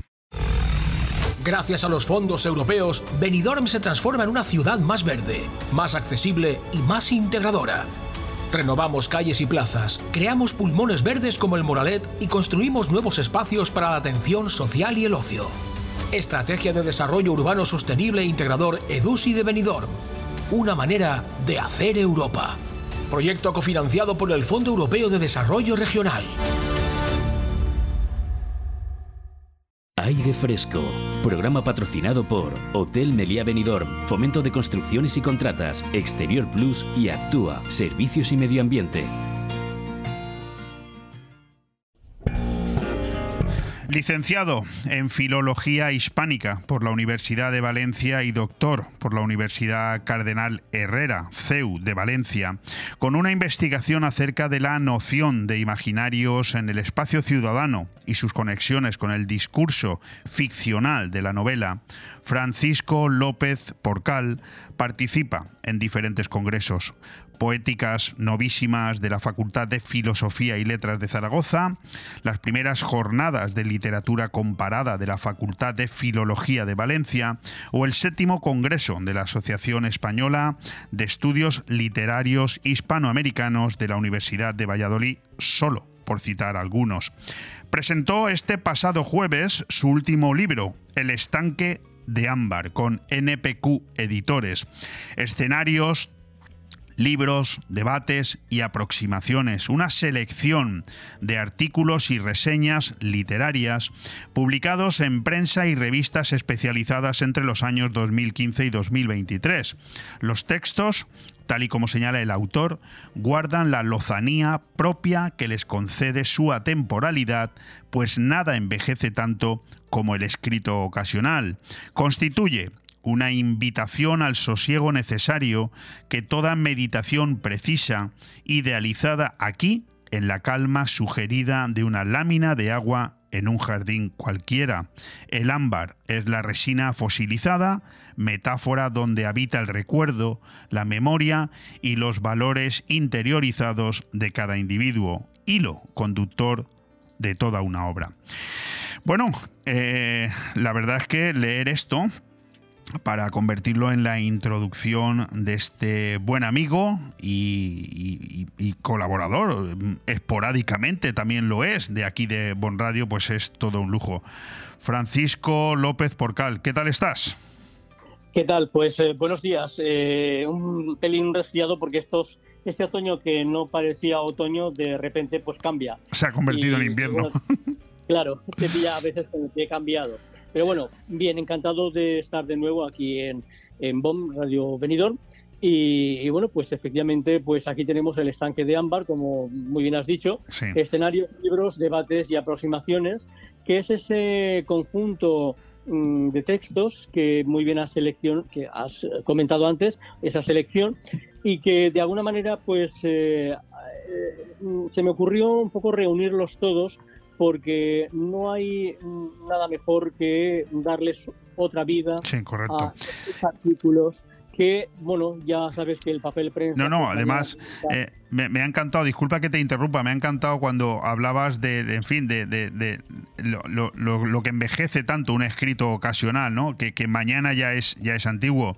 Yo les decía a los oyentes, escritor, columnista y colaborador accidental de esta casa, vuelves a publicar un, un nuevo libro y vuelves, por tanto, a sembrar pues la envidia en este provinciano locutor que te mira de reojo y, y con cierta obsesión, porque, porque lo hago con todos aquellos que emprendéis esta valiosísima labor, ¿no? Que además en tu caso, más aún porque, porque Francisco, este no es tu primer libro, ¿verdad? No, no, es el cuarto libro ya. El cuarto libro, porque, bueno, el primero fue pues ese trabajo de la UNED que me publicó eh, la tesis doctoral eh, en versión más reducida.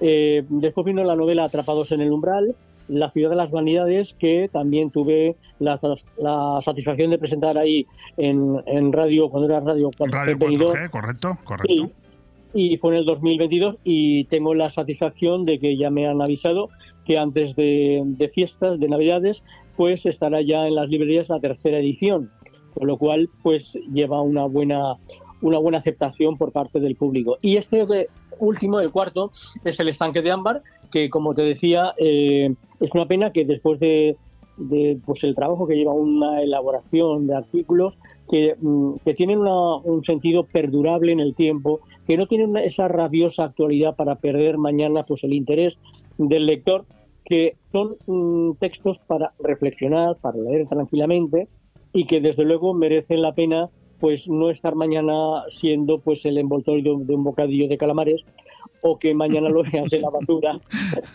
y con el trabajo que, que cuesta esto, ¿no? Y por otra parte, pues también eh, sabes que los periódicos online, las revistas online, tienen cierta capacidad hasta cierto punto de guardar, porque fíjate que la selección mm, se remonta a 2015, ¿no? Sí. Y, y desde luego, pues eh, se podían perder, como de hecho alguna revista pues ha cerrado, revistas de literatura y tal la han cerrado y están borrando o no se puede leer bien pues alguna reseña que envié en su día.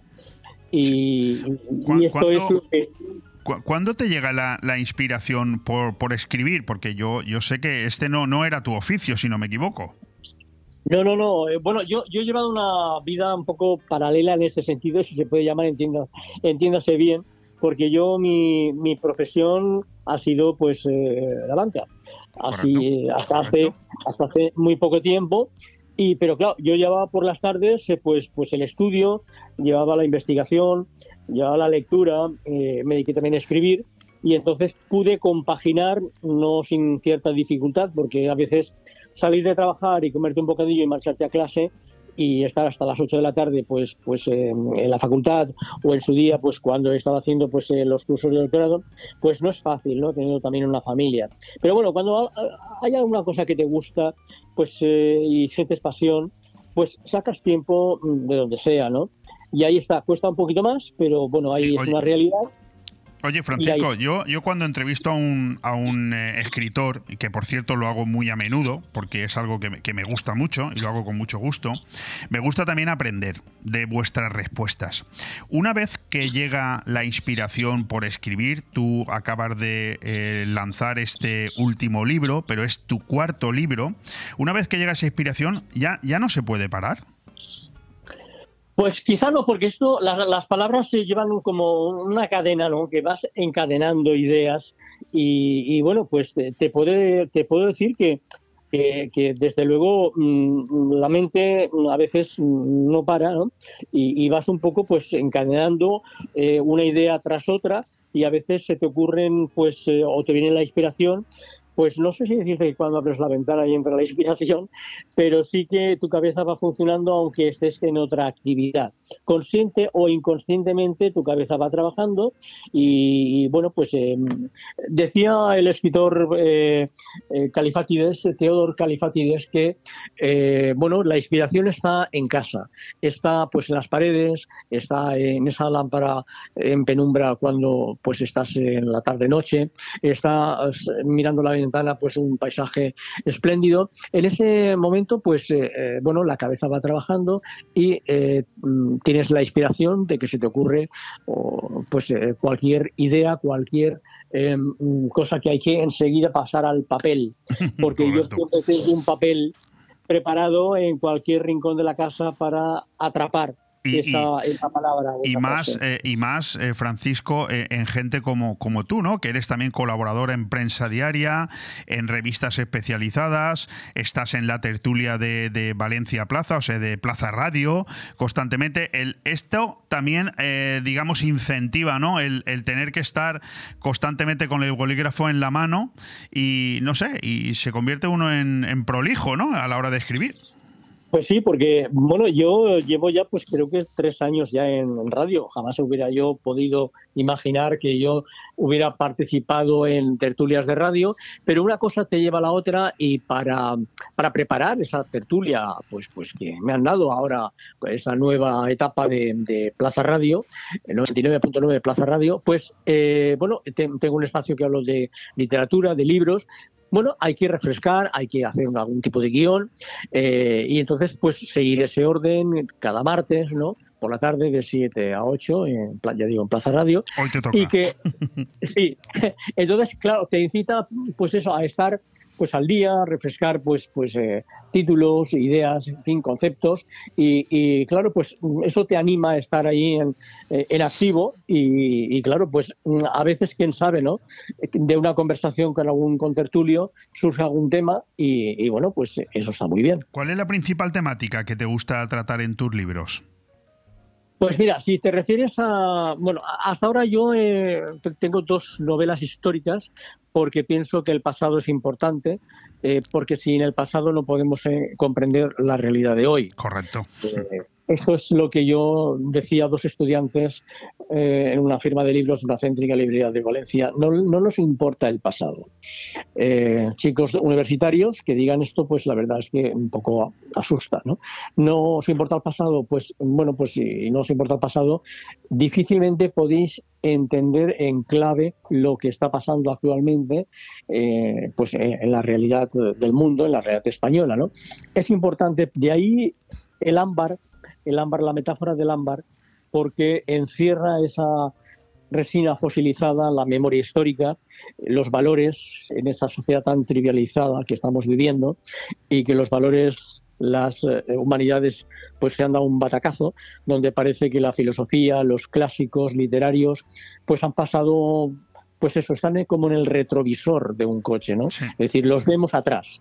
Y eso hay que alertarlo y desde luego mmm, yo sí que hice hincapié en algunos artículos de los que me ha ido publicando pues el diario Las Provincias, correcto, Levante, correcto, correcto. el periódico de aquí, eh, Radio 4G Benidorm en sí, su de día. Mi, de mi amigo Pérez Valenciano, el periódico de aquí, correcto.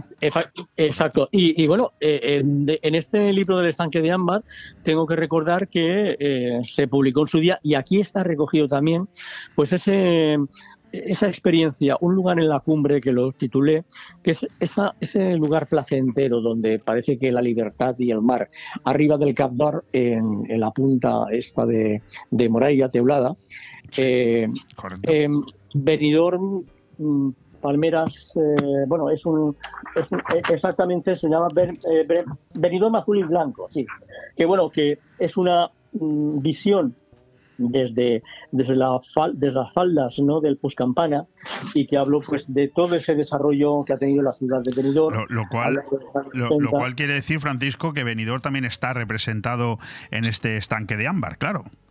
Por supuesto. Y hay otro último que es Benidorm más y, Ba- y Palmeras, que también pues hago referencia pues a esa colección de libros que hace ya bastante tiempo yo me compré de la colección Everest, que ya ha desaparecido, pero que estaban pues todas las capitales españolas y entre ellas me llamó la, la atención Benidorm, que no era capital eh, de provincia, pero sí tenía su lugar debido a la importancia que ha tenido Benidorm en la historia del turismo, eh, digamos, de España, ¿no? Me- Y entonces allí estaba representado un libro que escribió Vicente Ramos en su día. Correcto. Digo que me ha encantado escucharte hace un momento que uno de tus libros eh, tenía ya la tercera edición a punto de llegar a las librerías, lo cual, pues no sé, eh, te iba a preguntar qué tal han funcionado tus anteriores libros, pero creo que con eso lo has contestado, ¿no?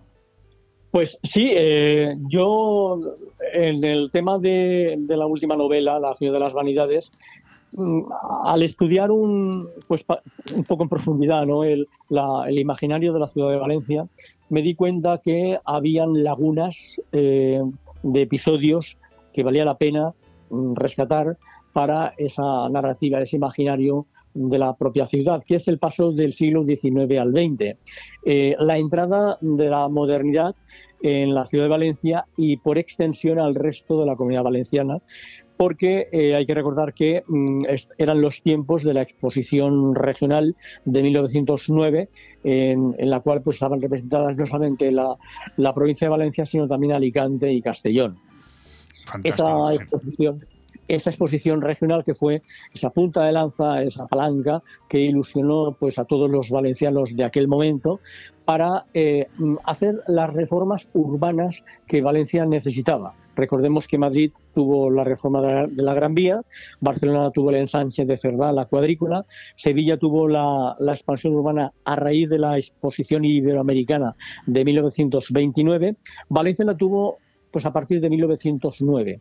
Esa calle de la Paz, esa plaza del Ayuntamiento, esa nueva ciudad que emergía también un poco al calor de esa modernidad que inspiraba los bulevares trazados en París por el barón Haussmann, en los cuales pues esa modernidad era también el, vi- el viento que entraba para que se llevara el aire, el aire, el sol que, que entrara en las callejuelas estrechas y que se llevara esos virus que ya hace poco nos decían en la pandemia pasada que había que tener pues pues eso, ventilación.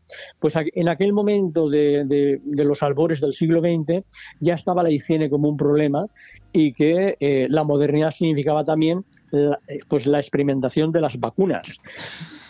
Y esa modernidad es la que también eh, experimentó eh, la exposición regional, que fue la precursora de la primera feria de muestras que tuvo España, que fue en Valencia en 1917. Sí, me ha encantado. No tenemos tiempo para más, pero sí quería hacer una, un- una última aseveración, ¿no? Y es la recopilación de artículos que sigues eh, como una estructura temática, ¿no? Dentro de este estanque de ámbar. Por un lado, escenarios y crónicas urbanas, por otro, cenizas de la memoria y por otro, los meandros de la narrativa. ¿Qué es lo que has querido contar? ¿Qué es lo que has querido trasladar al lector concretamente con este estanque de ámbar?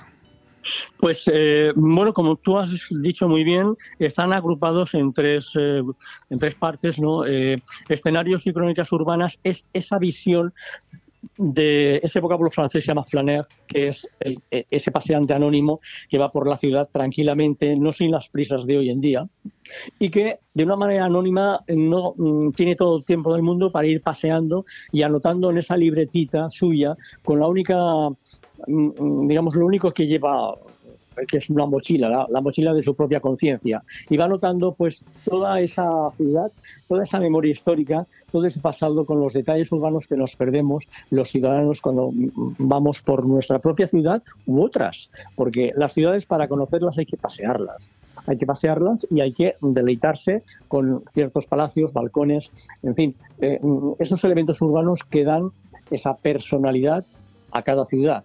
Y eso es lo que he querido mm, destacar. Eh, el- y- Dime, dime, Sí, perdona. sí. No, quería, quería comentar también que eh, en la otra, en la ceniza de la memoria, es esa, ese poder de, de la sociedad del espectáculo que hoy tenemos, en el cual pues la imagen ha sobrepasado a la palabra. Y la palabra es importante porque el lenguaje se está empobreciendo debido a esa caída de las humanidades que estamos teniendo.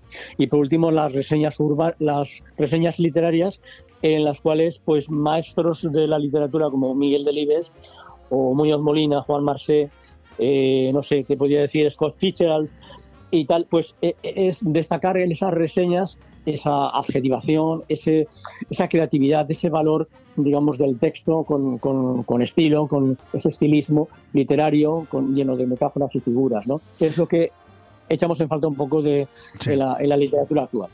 Pues con, todo, con toda esta cantidad de información maravillosa que nos traslada Francisco López Porcal, simplemente recordarles su nuevo libro, El estanque de ámbar, pues ya a disposición de todos los que estén interesados en leerle, con referencias directas, por supuesto muchas a la ciudad de Valencia, pero también algunas a la ciudad de Benidorm. Francisco, muchísimas gracias, enhorabuena y, y nada, eh, esta es tu casa para cada vez que nos necesites y quieras volver a comentarnos cualquier cosa relacionada con el mundo de- el maravilloso mundo de los libros. Muchísimas gracias a, a vosotros, un placer. Un placer. Gracias. Bon Radio. Nos gusta que te guste. En Navidad, regala felicidad. Regala chocolates Marcos Tonda. En Chocolates Marcos Tonda hacemos tus deseos realidad. Por eso personalizamos tus lotes de empresa y estuches de regalo para que los compartas con tus clientes y empleados o con tus familiares y amigos. Con quien tú quieras, Chocolates Marcos Tonda. Estamos en Villajoyosa, en Partida Torres junto a la Rotonda del Puerto. En Benidorm, calle Alameda 3. En Blue Espacio Gourmet y en chocolatesmarcostonda.com. Porque son momentos para compartir. En Navidad, Chocolates Marcos Me voy de cena de empresa, na na na na na, a la cava aragonesa, na na na na na. Los compis eligieron entre que ese día también estés tú. Comidas y cenas de empresa en la Cava Aragonesa. Se trata de compartir una fiesta con compañeros y amigos. Recuerda que la Cava Aragonesa te ofrece diferentes menús y espacios. Reserva ya 96 680 1206. Que paséis unas felices festividades, festivos, festejos, da igual como lo digas. Lo más valioso en estas fechas es estar con la familia y en Nos Importas siempre cuidamos de los nuestros. Por eso, todo el equipo de Nos Importas Ayuda Domiciliaria os deseamos que paséis unas felices fiestas. Allá donde mires, arriba o abajo, Grupo Pecal lo tiene que ni pintado. Y nunca mejor dicho, ahora las paredes y suelo de tu garaje relucirán como nunca. Además de realizar pavimentos industriales y deportivos, impermeabilización y rehabilitación de superficies y fachadas, el mundo de la pintura no tiene secretos para nosotros. Entra en pecal.es y decide de qué manera podemos ayudarte. Grupo Pecal, desde Altea, para todo el mundo. Llegan las cenas de empresa y qué mejor sitio para estar que en Restaurante Juan Abril. Hacemos menús a medida y a tu gusto con precios especiales tanto si es cena o comida de empresa.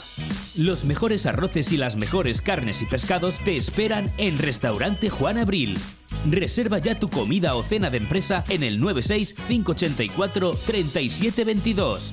Restaurante Juan Abril, Passeig del Mediterráneo 14, Altea.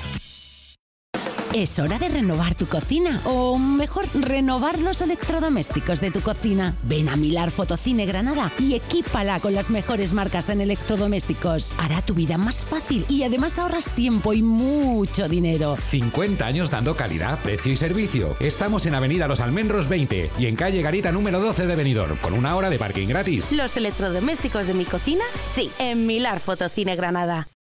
Callosa de Ensarriá te trae la Navidad a la Plaza del Convent. Mercat Nadalenc, el 7, 8 y 9 de diciembre. Ven a vivir el Mercat de Nadal de Callosa, con cuentacuentos, talleres, teatro, pintacaras, mercado artesano, marionetas, espectáculos con fuego y danza, adornos navideños, mucha ilusión y la visita de los elfos y de Papá Noel.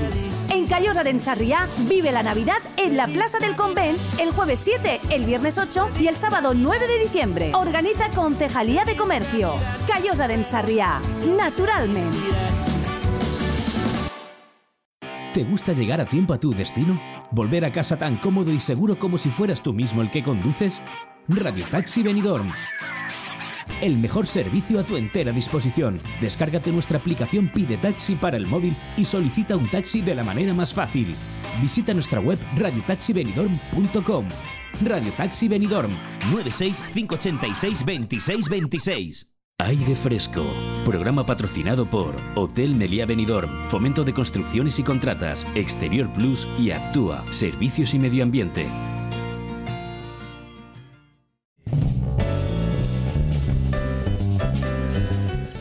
Pues continuamos, ya vamos con un poquito de retraso y eso va a hacer que todo lo demás se retrase. Y además eh, hemos elegido un mal día para, para retrasarnos hoy con eh, mi amiga Victoria Villar, porque hoy, si, si normalmente viene cargada de asuntos, hoy viene más.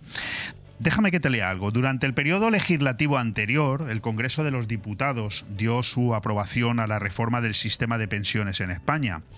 Aunque ciertos ajustes vinculados a esta medida ya están en marcha, varios de ellos entrarán en vigor a partir del 1 de enero de 2024. Un ejemplo de estas modificaciones se refiere a las alteraciones en las cotizaciones a la seguridad social, que resultarán en un aumento de la base máxima de cotización. ¿Cuáles son los cambios en la base máxima de cotización para 2024? ¿Qué pasa con el mecanismo de equidad intergeneracional? ¿En qué consiste la subida extra del complemento por brecha salarial?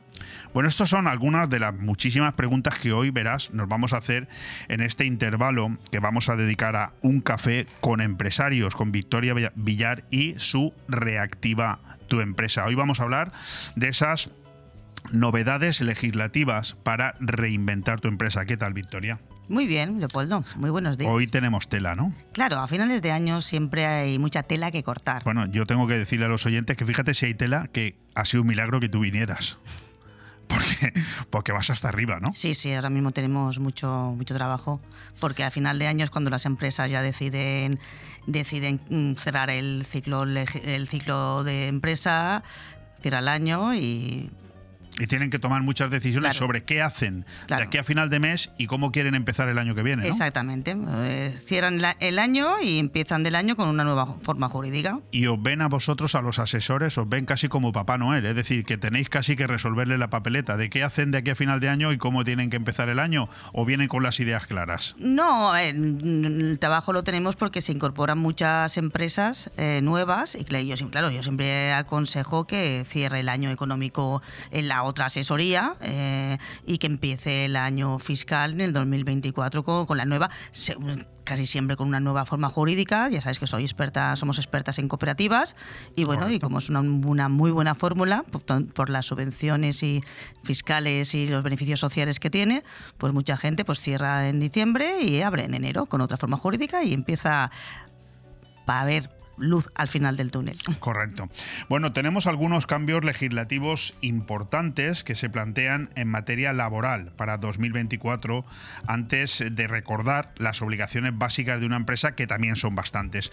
En cuanto a novedades legislativas tenemos por un lado novedades y por otras propuestas de novedades.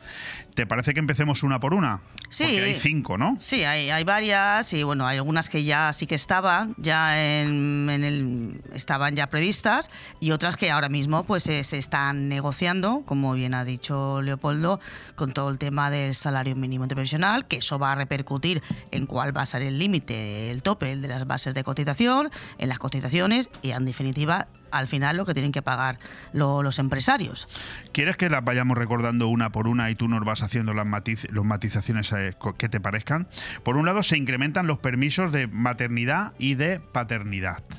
Sí, se incrementan los permisos de maternidad y paternidad hasta 20 semanas desde las 16 actuales. Eso ya se había aprobado, pero entraba en vigor, entraba en vigor ahora en el 2024.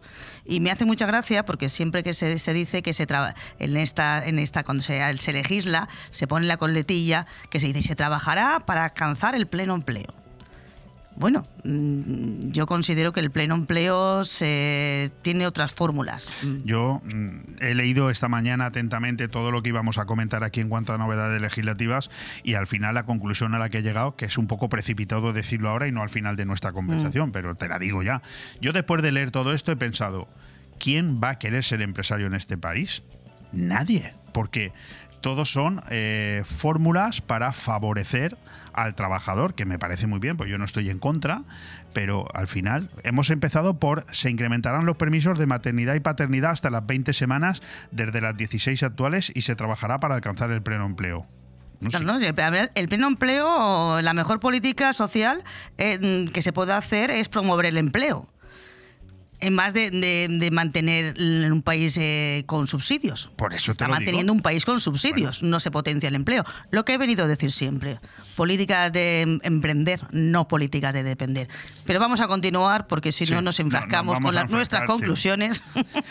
El segundo aspecto, que es una propuesta de novedad legislativa, que es el crecimiento del salario mínimo interprofesional. Sí, todos estamos viendo ahora mismo en los medios que se ha lanzado una propuesta y se están negociando con los sindicatos y las asociaciones, eh, las eh, asociaciones empresariales. A ver, lo que se está diciendo es que se tiene que aumentar una media del 60% mm, por cien del salario medio. Medio.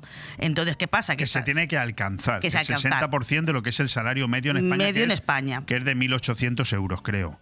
El, el 60% estaríamos hablando que de unos 1.200. Unos ¿no? 1.200, 1.200, pero eh, con dos pagas extras son 1.400. Correcto. Lo que va a suponer um, eh, de seguridad so- que, que vayamos a pagar eh, una seguridad social de 640 Claro, es que euros. eso es lo que yo te decía hace un momento. A mí, me, a mí me- ¿tú crees que yo voy a estar en contra de que a alguien que cobra X se le suba el sueldo? Nunca. O sea, a mí me parece muy bien, pero es que al final eso quién lo tiene que pagar? Lo tiene que pagar A el ver, todas las empresario. medidas van a cargo del empresario. Eh, eso está claro. Es que es muy bonito legislar a la costilla del otro. Pero es que si no da. A cargo de la costilla del otro. Perdón de la presión, si la teta no da, no hay de dónde sacar. Es decir, el empresario que el- la seguridad social de un empleado ahora le cuesta 500 euros, le- se la pasas a, a 640, le estás complicando Pero mucho. es que es más, Leopoldo, porque es que no se ha caído que los convenios colectivos casi siempre van referenciados al salario mínimo interprofesional.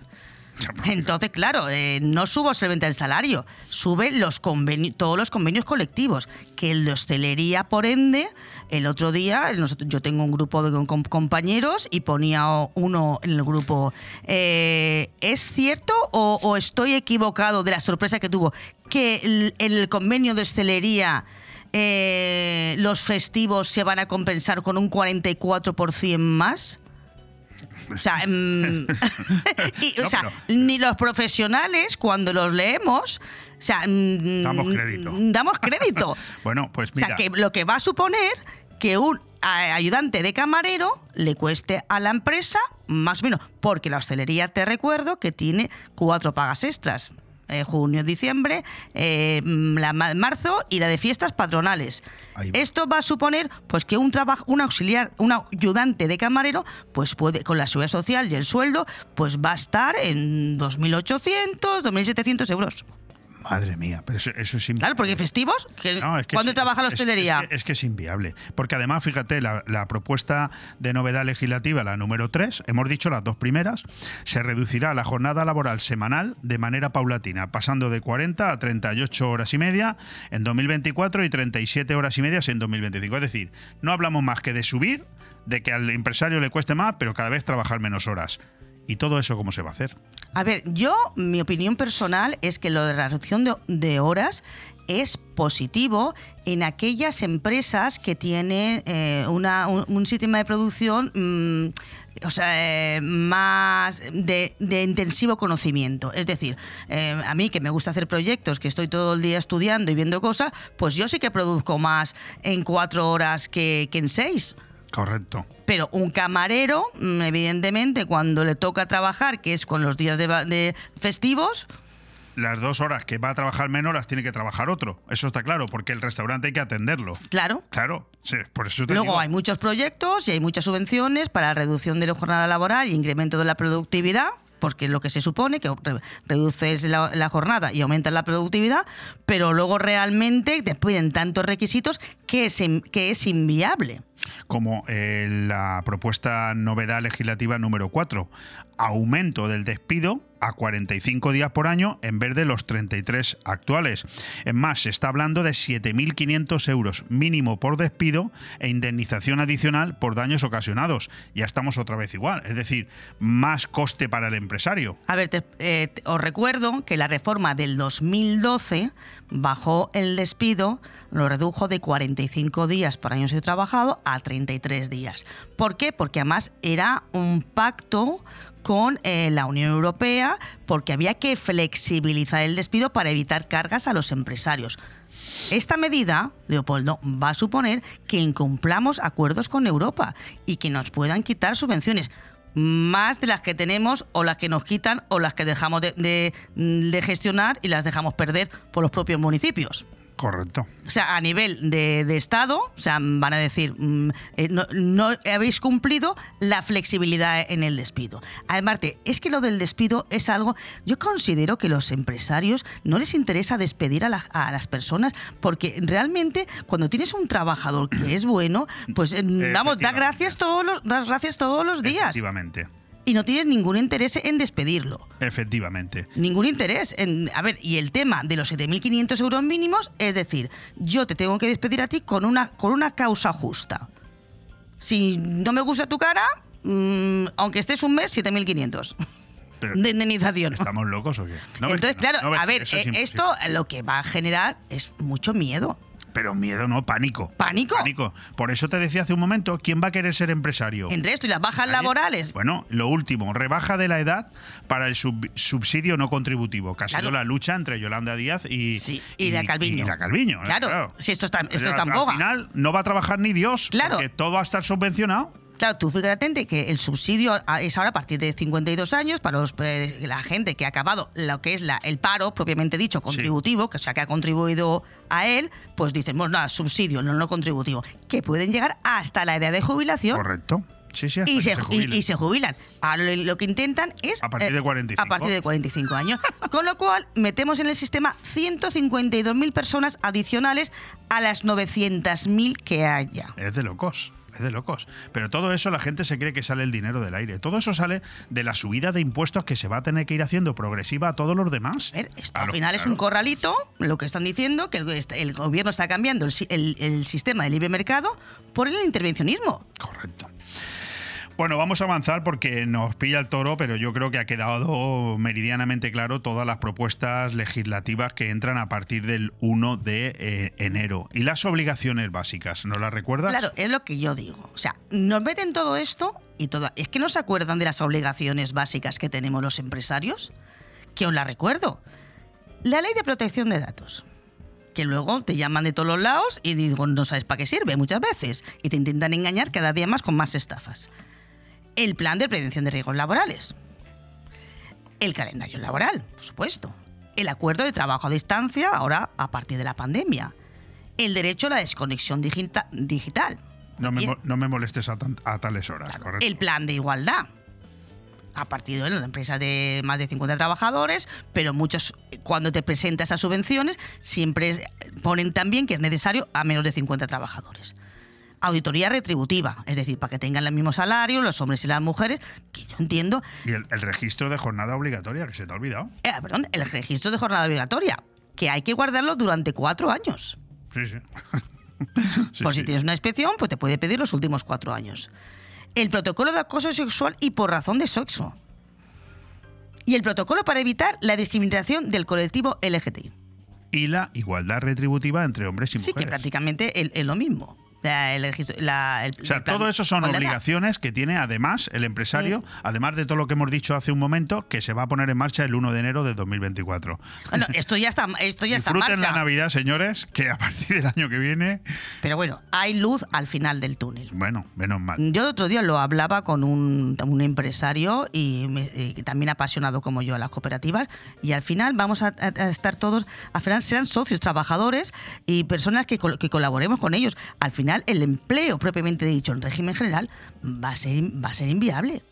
Va a ser inviable, pero claro, tendremos que seguir funcionando y trabajando las empresas. Al final será colaboradores, contratos de colaboración Correcto. y, empresa, y, empresas, y empresas cooperativas por los beneficios sociales y los beneficios fiscales, que bueno, que este año pues se prevén también que sean los mismos de siempre, o sea, eh, los costes, lo que que cubre los costes de mm, lo que es la constitución de la cooperativa, lo que es la incorporación de socios, si es mujer son 10.000 euros de subvención, si es hombre son 8.000, que las, que las dan, que las dan, porque siempre hay unos 8 millones de euros de, de- presupuesto. Luego las de, de inversión hasta un 50% y de asistencia técnica.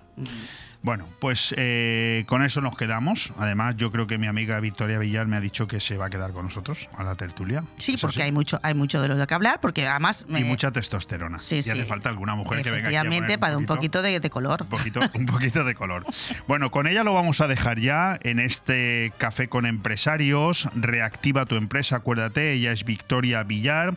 Ella es la gerente, es la asesora, jefa de eh, Nirvana Asesores, una empresa a la que puedes llamar eh, con el siguiente número de teléfono 629 556020. Ellos están en la calle Limones.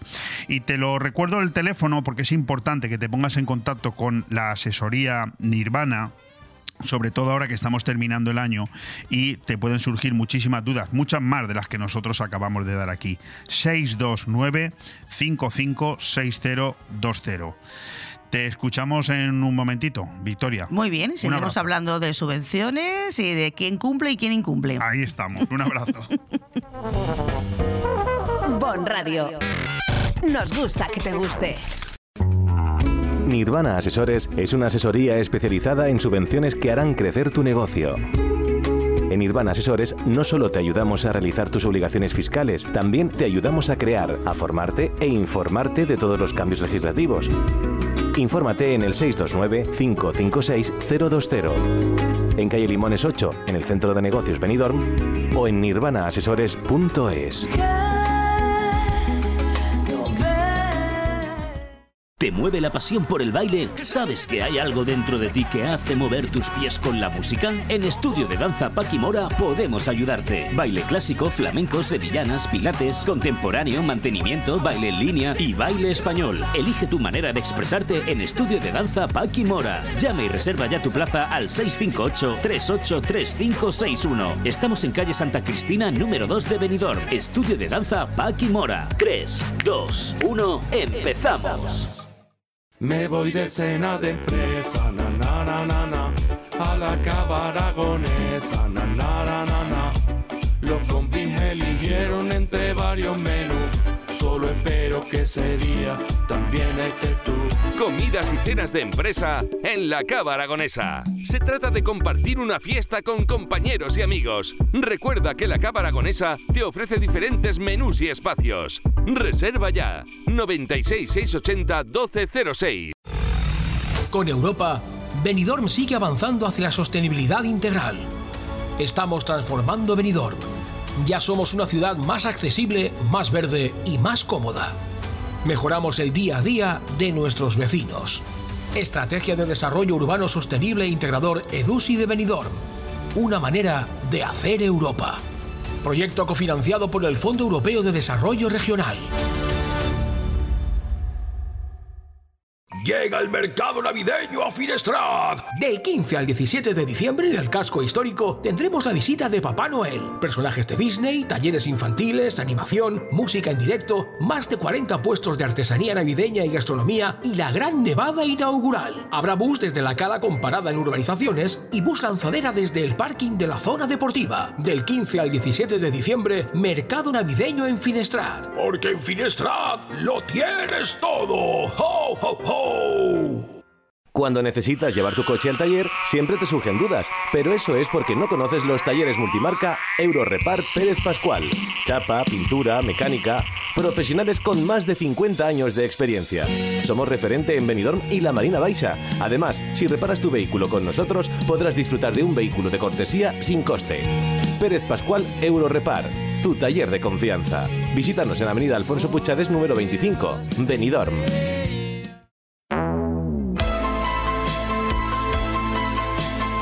El rincón del cine. Con Carlos Dueñas. En zonas profundas de América o África habitan tribus indígenas con mucha historia y que son fieles a sus orígenes. Sus rituales, vestimentas o estilos de vida permanecen vivos a lo largo de los años y a cada cual más sorprendente. Uno de los más curiosos de estos grupos es el pueblo Yanomami, una etnia indígena de la selva tropical del norte de la Amazonia. Consideran el mundo espiritual como una parte fundamental de su vida y para ellos cada criatura, piedra, árbol o montaña tiene su propio espíritu. También creen que dichos espíritus son malignos, que atacan a la tribu y que les provocan las enfermedades que sufren a lo largo de su vida. Destacan sus rituales funerarios y muy diferentes a los de cualquier otra etnia. Los Yanomamis lo consideran una práctica mediante la cual esta sociedad establece una conexión entre diversos aspectos relacionados con sus creencias sobre la vida y la muerte. Esta compleja cosmovisión trata de cremar los huesos del pariente muerto, cuyas cenizas luego son comidas por los miembros de la familia. Esta tribu cree que en los huesos reside la energía vital de la persona fallecida y que al ingerir sus cenizas la reintegran al grupo familiar. Una costumbre aplicable solo si la familia cree que el difunto fue una buena persona en la vida. ¿Por qué os leo esto? Porque, bueno, tenemos con nosotros, como en teoría cada miércoles, pero como mañana es festivo, lo hemos traído a hoy, a Carlos Dueñas, que es el conductor de esta colaboración semanal Tondi, el Rincón del Cine, y es el director y presentador de Tondi, Todo nos da igual, programa que, ojo, mañana por la noche, cuando termina el miércoles a las 12 en punto de la noche, podrás escuchar. Titulado, como ya te habrás imaginado, Las cenizas de los muertos, supersticiones, rituales, misterios, culto. Querido Carlos, ¿qué tal? ¿Cómo estás? Pues muy buenas eh, audiencia, bueno, Leopoldo compañía, vamos aquí preparados ya para mañana, porque bueno, nos hemos adelantado un poco, porque ya sabes que mañana es festivo, pero fíjate que hablando de quemar las cenizas los muertos, los, los seres queridos que de alguna forma, mmm, luego te preguntaré a ti, ¿vale? Si quieres mojate, si no, no, ¿vale? Eh, ¿Qué mejor día que qué mejor día que traerlo que, que, que, fíjate, la víspera de la Constitución, que yo creo que está súper quemada ya, ¿eh? Yo no sabía por dónde ibas a salir, pero bueno, estoy eh, escuchando atentamente a ver por dónde sales. A mí el título me gusta mucho, me llama mucho la atención. Además, me voy de viaje esta tarde, estaré mañana en mi casita de allí de Peal de Becerro, en mitad de la Sierra de Cazorla. Fantástico para escuchar tu programa a las 12 en punto de la noche, porque eso de las cenizas de los muertos, supersticiones, rituales, misterio, culto, creo que es el programa tipo de los que tú haces que a mí más me gusta. Bueno, a ver, a ver, vamos a ver. Fíjate, estamos hablando, aparte de mi luego de misterios y luego darle un poco también rollo Tondi, ¿no? Hablaremos también eh, en todos los aspectos, ¿eh? ¿eh? La parte central y troncal, que es el misterio, pues fíjate, a ver, yo creo que, que más que menos todos tenemos en casa una urna con cenizas, ¿no? Entonces, eh, quizás algunos un poco, a ver, tampoco es por desaire, ¿no? Eh, es porque, mira, pues yo qué sé, pues lo vas, la vas colocando donde menos estorba y al final pues acaba ahí debajo lo va a tener en un cajón, ¿no? Eh, entonces, hay gente que la tiene pues en un altar con velitas y la foto, hay gente que la tiene en la, la, mesita de noche, etcétera. Vamos a hablar con Concha Vara a ver si a nivel espiritual, porque ella es medium, a ver si a nivel espiritual y energético mm, hay algún lugar idóneo para que eh, repose esos restos de tu ser querido, esa urna, ¿no? Con tu ser querido, que puede ser una mascota, no tampoco hace falta que sea tu tía o tu padre o no, ¿sabes? Entonces, es algo que todos tenemos en casa una o hasta dos, ¿no? De urnas, ¿no? Sí, sí, fíjate. Ah, Sí, yo en mi casa, no, no por interrumpirte, yo en mi casa tengo tres. Tengo a mi madre, y, y- y tenemos dos mascotas. ¿eh? Eh, eh, pero me estaba acordando de ti porque al inicio de este programa, que hoy lo hemos hecho de tres horas, un especial, hemos tenido aquí a, a Joaquín Huete, que es el presidente de la Sociedad Espiritual, en fin, de, difu- de- Yo lo diré, que ahora no me sale, que tienen su quinto congreso de conciencia espírita, de espiritismo, este fin de semana, y ha entrado con nosotros Pedro Amorós que es un, un invitado que dará una ponencia este viernes y ha estado con nosotros, pues yo sé que, que con él también te une una, una gran amistad y lo has tenido en varios Claro. programas de los tuyos, número uno de las psicofonías en España. Y claro, y ahora estoy hablando contigo de las cenizas de los muertos. Casi estoy pensando que a Pedro también le hubiera gustado estar eh, eh, en este momento, ¿no? Bueno, por supuesto, es que ya con Pedro estoy hablando para preparar otro tondi dentro de poco. Em, pero fíjate que también no solo esto, vamos a hablar a nivel de historia, evidentemente, desde cuándo se queman a los seres queridos o, o- simplemente se queman a los cadáveres también, ¿no? Em, de alguna forma, hablaremos también pues, a nivel técnico y práctico, o sea, cómo se produce, a qué temperatura quema un cuerpo, cuánto cuesta una quemación, Mm, también importante, Em, y qué se hace, porque, porque ahora fíjate que ahora ya han prohibido Aquí en Cataluña se ha prohibido que el, el ser, o sea, tiene que ser completamente desnudo para eh, proceder a quemarse. No puedes ni con ropa, ni con, es que, ni con nada, nada. O Y te, que- y te puedo preguntar por qué. eh, pues bueno, supongo que será por un tema, eh, así me suena, me suena que es un, tema ecológico, eh, para, para no contaminar y no sé qué, no sé cuántos. Fíjate, Paco Buitrago nos cuenta algo increíble, ¿eh? y esto es, esto es real, aunque parezca broma real, ¿eh? que en Estados Unidos prohíben eh, eh, proceder a, que- a quemarse a personas que pesen más de 150 kilos. Aguanta, aguanta. ¿Y ¿Por eso? qué? Qué fuerte. Porque han, han ocurrido casos que con. que- además, esto, esto es real, ¿eh? Que con tanta grasa han acabado quemando hasta el edificio entero. Se ve. O sea, eh, se, ha, se ha producido ahí una combustión enorme y se ha- han acabado quemando hasta, hasta el propio horno. O sea, entonces. No, es que- no, oye, oye, oye, yo, ya, ¿sabes? El sabes? técnico se está partiendo también, ¿eh? No, no, soy yo solo. ¿eh? Leopoldo, Leopoldo, pues esa noche, bueno, perdón, mañana por la noche, la reacción que tú has tenido es la que yo tuve cuando Paco me lo estaba contando. Digo, ¿qué me estás contando? Me puse a reír, que lo siento, no, no, es que no, no daba crédito. Aquí, sí, sí, aquí en mi zona, eh, aquí Sí. siempre se ha gastado la broma de decir a fulanito espero que cuando la diñe no lo lleven al tanatorio porque con lo que sopla, o sea, con lo que bebe, como lo metan en, en la incineradora, eh, se, se va a cagar el tanatorio. Explota aquello con lo que bebe, ¿sabes? Pues esto es un, es una- es un tema que, que es real, que en Estados Unidos ya, ya han puesto coto a estas cosas, a según que... que bueno, pues, No, no tenemos vergüenza, eh, reírnos de esto, eh, no tenemos vergüenza. No, no, no, oye, pues no, pero es que mira, me siento reconfortado porque me sentía mala persona yo cuando me lo contaba Paco de Buitrago y siento que ya somos tres malas personas en el mundo. Tres, Pues, tres, es- te lo garantizo, porque Alex está partiendo que no te pueden imaginar. Lo sé, lo sé, lo oigo, lo oigo, casi lo oigo, fíjate que está lejos, o sea, bueno. bueno, oye.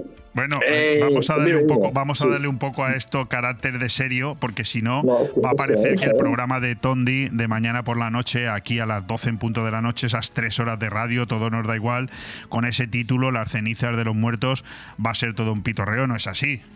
No, para, nada. A ver, una cosa no quita la otra, que se puede hablar eh, de misterio de una forma desenfadada, porque no vamos aquí a, a ser más cultos que el culto. Entonces, a ver, eh, yo creo que siempre que cuando el presentador es más misterioso de lo que se está contando, no es un buen presentador. Entonces, me parece a mí que mm, yo siempre intento estar como espectador y como un oyente más, casi aprendiendo de los colaboradores que vienen. Una cosa no quita la otra, evidentemente, con Concha Vara, con Laura Vivancos, imagínate, hablamos como también lo que tú has dicho, los, los, em, los eh, Yanomami, de, otras de otras tribus que, eh, de- hacen hechizos con las cenizas, rituales, cosas increíbles con las cenizas de los muertos. Y ya te digo, más es un tema que yo creo que, que más que menos o tiene una en casa o tiene un familiar que tiene una en casa. Qué maravilla. Qué bien me lo voy a pasar mañana por la noche escuchándote. Bueno, vamos a proceder a hablar un poquito del Tondi, para el que todavía falta bastante tiempo, pero el gráfico que me has enviado me encanta. Vivir del cuento. Claro, dicho así, si no digo nada más, la gente va a pensar lo que va a pensar, vivir del cuento. No, eh, veo aquí una serie de niños rodeado también de una serie de, de esfigies, ¿no? Eh, Oh. Sentados alrededor de una mesa, un gráfico, un dibujo precioso. Vivir del cuento, historia, simbología, misterios, con Jesús Callejo, otro, otro habitual, ¿eh? Hombre, es que si vivir cuento es algo despectivo, la única persona en España que no queda despectivo es Jesús Callejo, porque los cuentos de Callejo de toda la vida era bebido siempre del cuento. Pero como tú dices, esto es Tondi y vamos a darle dos vertientes. Vamos a hablar de la historia de los cuentos, la simbología oculta muchos cuentos que son bastante crueles aunque parezcan infantiles, la sexología eh, oculta en los cuentos infantiles, que también la hay y mucha, y también vamos a hablar de vividores y gente que vive del cuento, que para eso nos faltarían 50 horas, creo yo.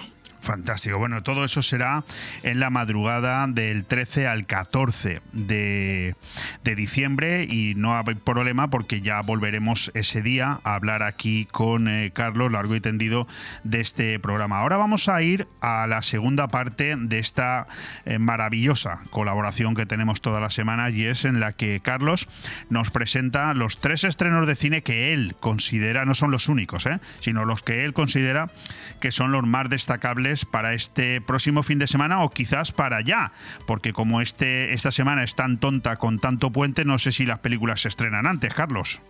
Mañana mismo, mañana, Mañana día mismo, 6 se estrenan todas. Ah, pues mira, ¿ves?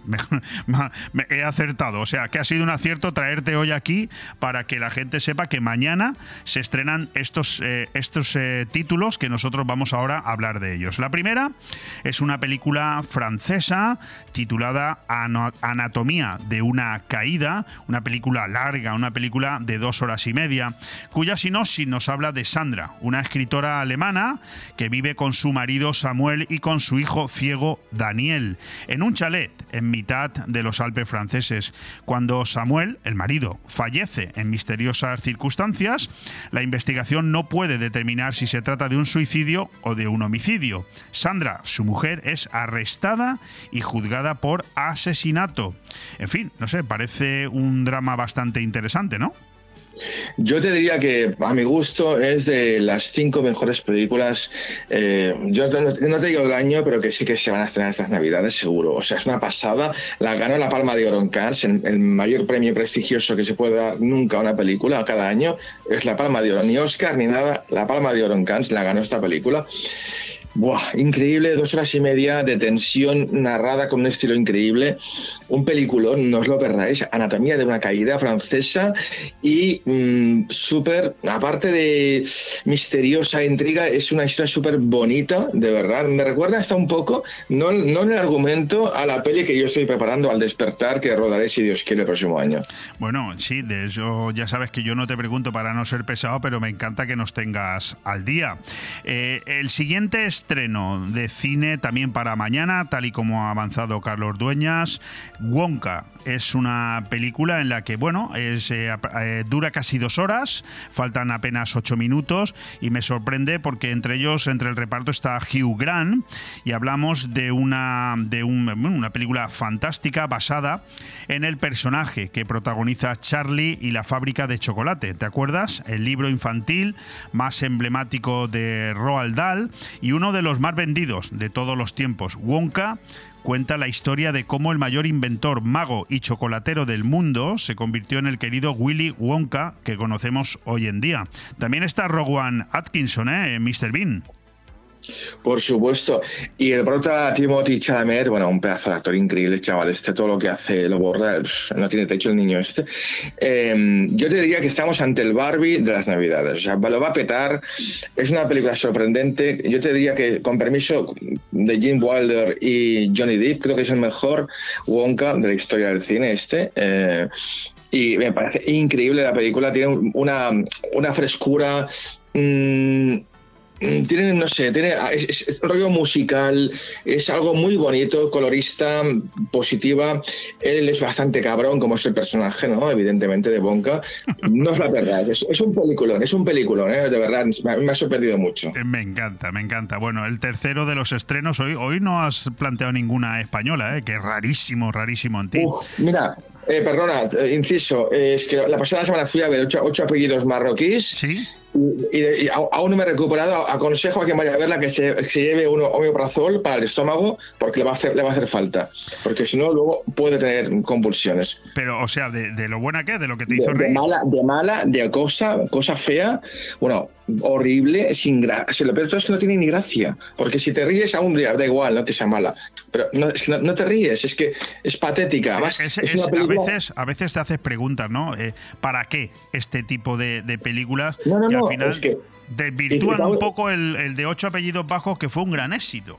Claro. Pero es que es- lo peor de todo es que la película ni, si- ni siquiera se llama así, se llama casi familia y es tan mala que Telecinco para recuperar pasta le cambió el título con la franquicia y puso ocho apellidos marroquíes porque está ambientado en Marruecos. Ah, madre mía, vale. Pues no, no tiene nada que ver, nada que ver con la saga, nada que ver, es que es una tomadura de pelo y encima es que es malísima. Ya te digo yo que me tuve que tomar aquí Voltaren. O sea, eh, no, no, por favor. Y- y- Bueno, vamos con el tercer estreno que nos recomienda Carlos Dueñas para, para, este, para este fin de semana, no, para mañana, para mañana 6 de diciembre. La película es americana, se titula Maestro. Y tiene como gran protagonista, eh, te- tiene más, pero el gran protagonista es Bradley Cooper. Estamos hablando de un drama, un biopic sobre el legendario Leonard Bernstein, compositor, pianista y director de orquesta estadounidense. ¿De qué va esta película? Bueno, es como tú has dicho, es el biopic de este gran, grandísimo compositor, eh, director de orquesta, Leonard Bernstein, ¿no? Y la verdad es que es un biopic increíble. Además, Bradley Cooper la dirige también él. Es un grandísimo director. Me gusta más como director que como actor casi. Pero ojo, este personaje que ha hecho pues, le puede quitar el Oscar a, a Cillian Murphy porque está para, bueno, de verdad, increíble. Se han pasado un poco en la nariz, ¿vale? Porque Sí que es cierto, es verdad, más es que es cierto, no lo digo yo, lo podéis buscar. La única crítica que, que tiene esta película es que quizás la nariz que tiene que tenía el, el Leonard Bernstein era así como muy judía, así, ¿sabes? Como muy pronunciada, aquello va para tener la muerte del loro, vamos, pero, pero se, han pasado, se han pasado un poco, se han pasado un poco y, es, y yo, es la parte que, es que estás todo el rato fijándote en la nariz, todo el rato, no en el actor. Y que eso a mí le, le- le quita un poco la gracia, pero bueno, maravillosa película, ¿eh? La muerte, la muerte del loro. Bueno, pues con esos tres estrenos de cine que acabamos de citar, nos quedamos si no, y no nos marchamos sin recordarte que será mañana, no hoy, porque hoy es martes. Mañana miércoles, a las 12 en punto de la noche, ya cuando empieza el jueves, las cenizas de los muertos en el programa de radio Tondi, todo nos da igual. Supersticiones, rituales, misterios y culto. Carlos, muchísimas gracias. Nos volvemos a escuchar aquí la semana que viene. Pues aquí estaré, si Puigdemont quiere. Muchas gracias. Un abrazo, hasta luego. Adiós. Bon Radio. Nos gusta que te guste. En Hidracua trabajamos cada día para ofrecerte una atención personalizada. Realiza tus gestiones sin desplazamientos ni esperas. Es tan fácil y rápido como entrar en el área de clientes de nuestra web www.hidracua.es. Tan solo necesitas tener a mano tu factura del agua y un par de minutos para registrarte. Desde ese momento tendrás tu contrato de agua disponible en tu móvil u ordenador. Conoce tu consumo de agua, accede a tus facturas o solicita la factura digital para recibirla de forma inmediata en tu móvil. Hidracua, tu agua de cada día. Todo el arte y el sabor del sur en Benidorm lo tienes en la Taberna Andaluza. Menús del día, tapas, raciones, arroces y carnes con ese sabor especial de Andalucía. Huevos rotos con jamón ibérico, fritura de la bahía, croquetas surtidas y mucho más donde elegir. Reservas al 96 585 1087. Te esperamos en calle Esperanto de Benidorm. Recuerda, en Benidorm lo mejor de Andalucía está en la Taberna Andaluza. La auténtica, la de verdad. Racer, reformas y servicios integrales. Realizamos todo tipo de obra y reforma, ya sea pequeña o integral para tu vivienda o local. En Racer instalamos y reparamos aire acondicionado, calefacción y mucho más. Y para completar, servicio de mantenimiento de piscinas y jardinería. Te asesoramos con total garantía en todos nuestros servicios y trabajos. Infórmate en el 609 48 85 19 o en racerintegral.com. Racer, garantía de eficacia y servicio. Alexa, dime una heladería en la playa de Levante. Heladería Pinocchio. Una pizzería en la playa de Levante. Pizzería Pinocchio. Una cafetería en la playa de Levante. Cafetería Pinocchio. ¿Y un restaurante? Restaurante Pinocchio, en la playa de Levante. Pinocchio, lo que tú quieras y más en Pinocchio, en Avenida de Alcoy 12 de Benidorm. Pinocchio, tu cafetería, pizzería, heladería y restaurante. Llegan días muy señalados y en Abona B no solo somos especialistas en lo mejor para tu huerta y jardín, también somos especialistas en desearte unas felices fiestas. Desde Abona B queremos desear unas felices fiestas a todos nuestros clientes y futuros clientes. ¡Felices fiestas! La tradición es un arte y en Mesón el Segoviano somos artesanos. Artesanos de la buena cocina. Prueba nuestro cochinillo segoviano, el cordero al horno, el chuletón de buey, bacalao a la vizcaína y muchos más platos que harán que repitas. Además, estamos preparados para cualquier reunión, evento o grupo. Descubre nuestros menús especiales. También tenemos un fantástico menú diario para que comas como en casa. Mesón el Segoviano. Artesanía en la cocina. En calle Ibiza 10, Benidorm.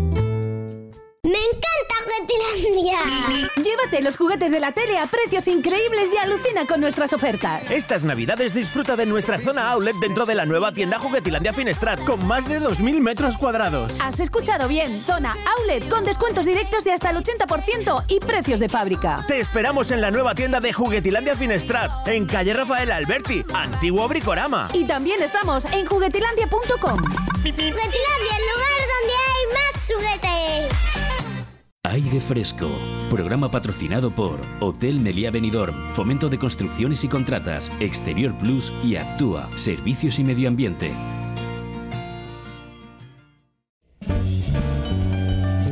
Bueno, pues continuamos, dos horas casi cuarto ya de directo, pero cuando uno se lo pasa bien, el tiempo pasa muy rápido. Hemos tenido muchos invitados, hemos tenido a Joaquín Huete, presidente de la Asociación de Estudios Espíritas, de Buena Mañana aquí, hemos tenido también al alcalde de Benidorm y presidente de la Diputación, eh, Tony Pérez, hemos tenido a Francisco López Porcal, colaborador de esta casa que acaba de presentar un nuevo libro en el que hay un par de capítulos relacionados directamente con Benidorm, y hemos hablado también con Victoria Villar, que nos acompaña ahora también en la, en la tertulia que vamos a empezar, un café con empresarios, y Carlos Dueñas, director de cine, que desde Barcelona nos ha presentado los estrenos de cine para mañana, porque este fin, esta semana no se presentan los estrenos de cine el viernes, sino mañana, aprovechando el largo puente de la Constitución y la Inmaculada. Carlos Dueñas con su programa Tondi, todo nos da igual. Y ahora vamos ya con nuestra tertulia, que ha sufrido alguna variación.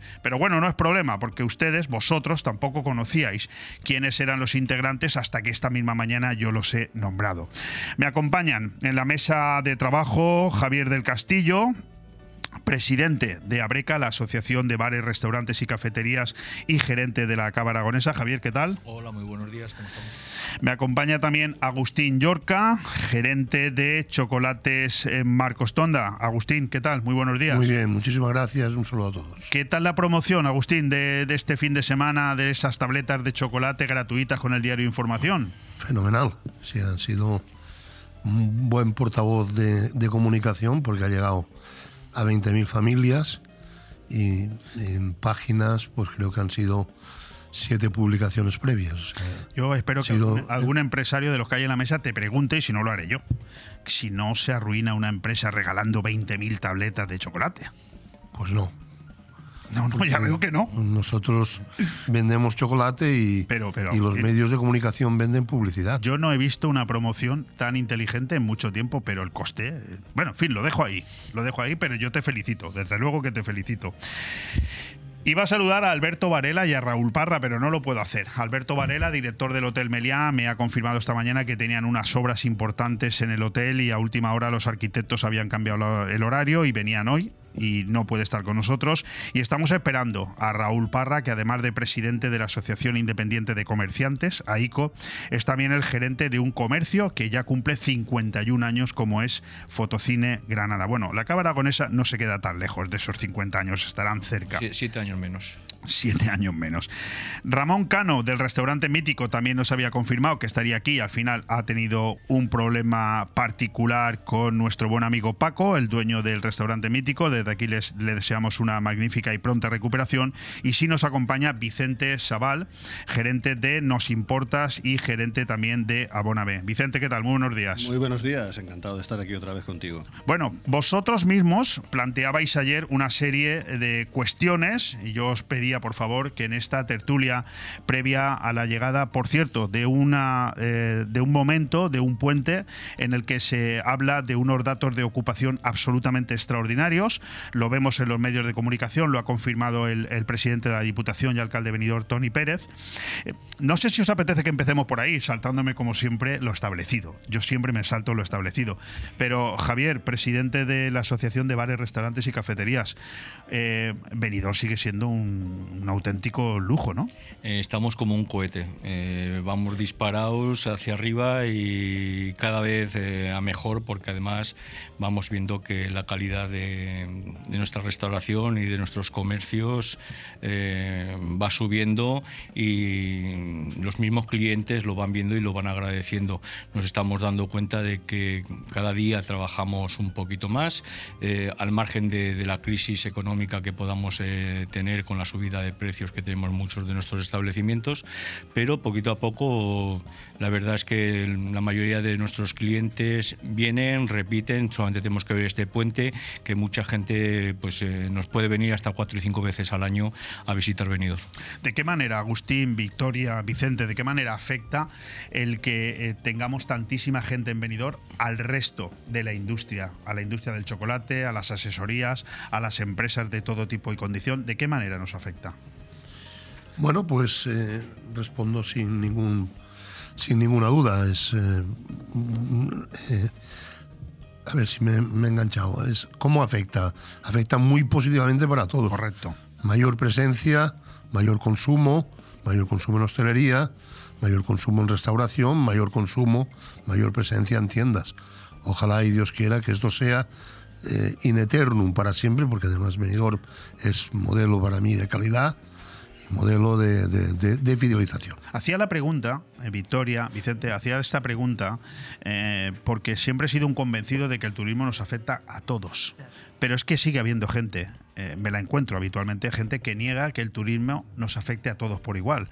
Yo soy un convencido de lo contrario. Algunas empresas afectará de una manera quizás más directa, como es el hotel o el restaurante, pero sin el turismo no viviríamos ninguno. No viviríamos ninguno. Adelante. Claro, porque también la, asesoría, evidentemente, cuando mm, hay más, más gente en venidor y los restaurantes funcionan mejor, hay más contrataciones. Entonces, tenemos que hacer contratos, tenemos que hacer altas, tenemos que hacer bajas después y, bueno, pues eh, al final todos los negocios pues están en auge y en evolución y es directamente proporcional entiendo, si no hubiera, eh, cuando vino la pandemia, pues eh, se, se, redujo por, por, esa, por, esa, parte. Se subió por los ERTES, pero se redujo por, por la parte de la, de la, contratación. Entonces es mm, muy interesante, por supuesto. Bueno, Benidorm disfruta de un modelo de éxito que a diferencia de otras ciudades de, la costa, ya no, de interior, sino de costa, eh, tiene un éxito garantizado. Y pues, eh, siempre está trabajando sobre ese mismo modelo. Como bien decía Javier, hay mejoras constantes, hay mejoras continuas, hay modernizaciones de todas las instalaciones.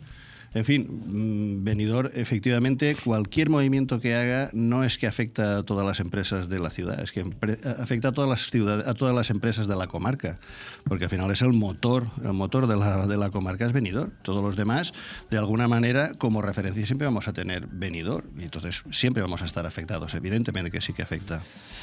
En el planteamiento de temas que me exponíais. Empiezo por Javier del Castillo, por orden, porque fue el orden en el que me llegaron. El, Bueno. el primero que mandó el tema Sí. fue Raúl Parra, pero ha sido el último en llegar. De hecho, todavía, todavía no está aquí. Javier del Castillo me planteaba que habláramos sobre el cliente local, que habláramos de cómo estábamos y cómo hemos llegado aquí. ¿Y qué idea eh, teníamos cuando empezamos a llegar a Benidorm?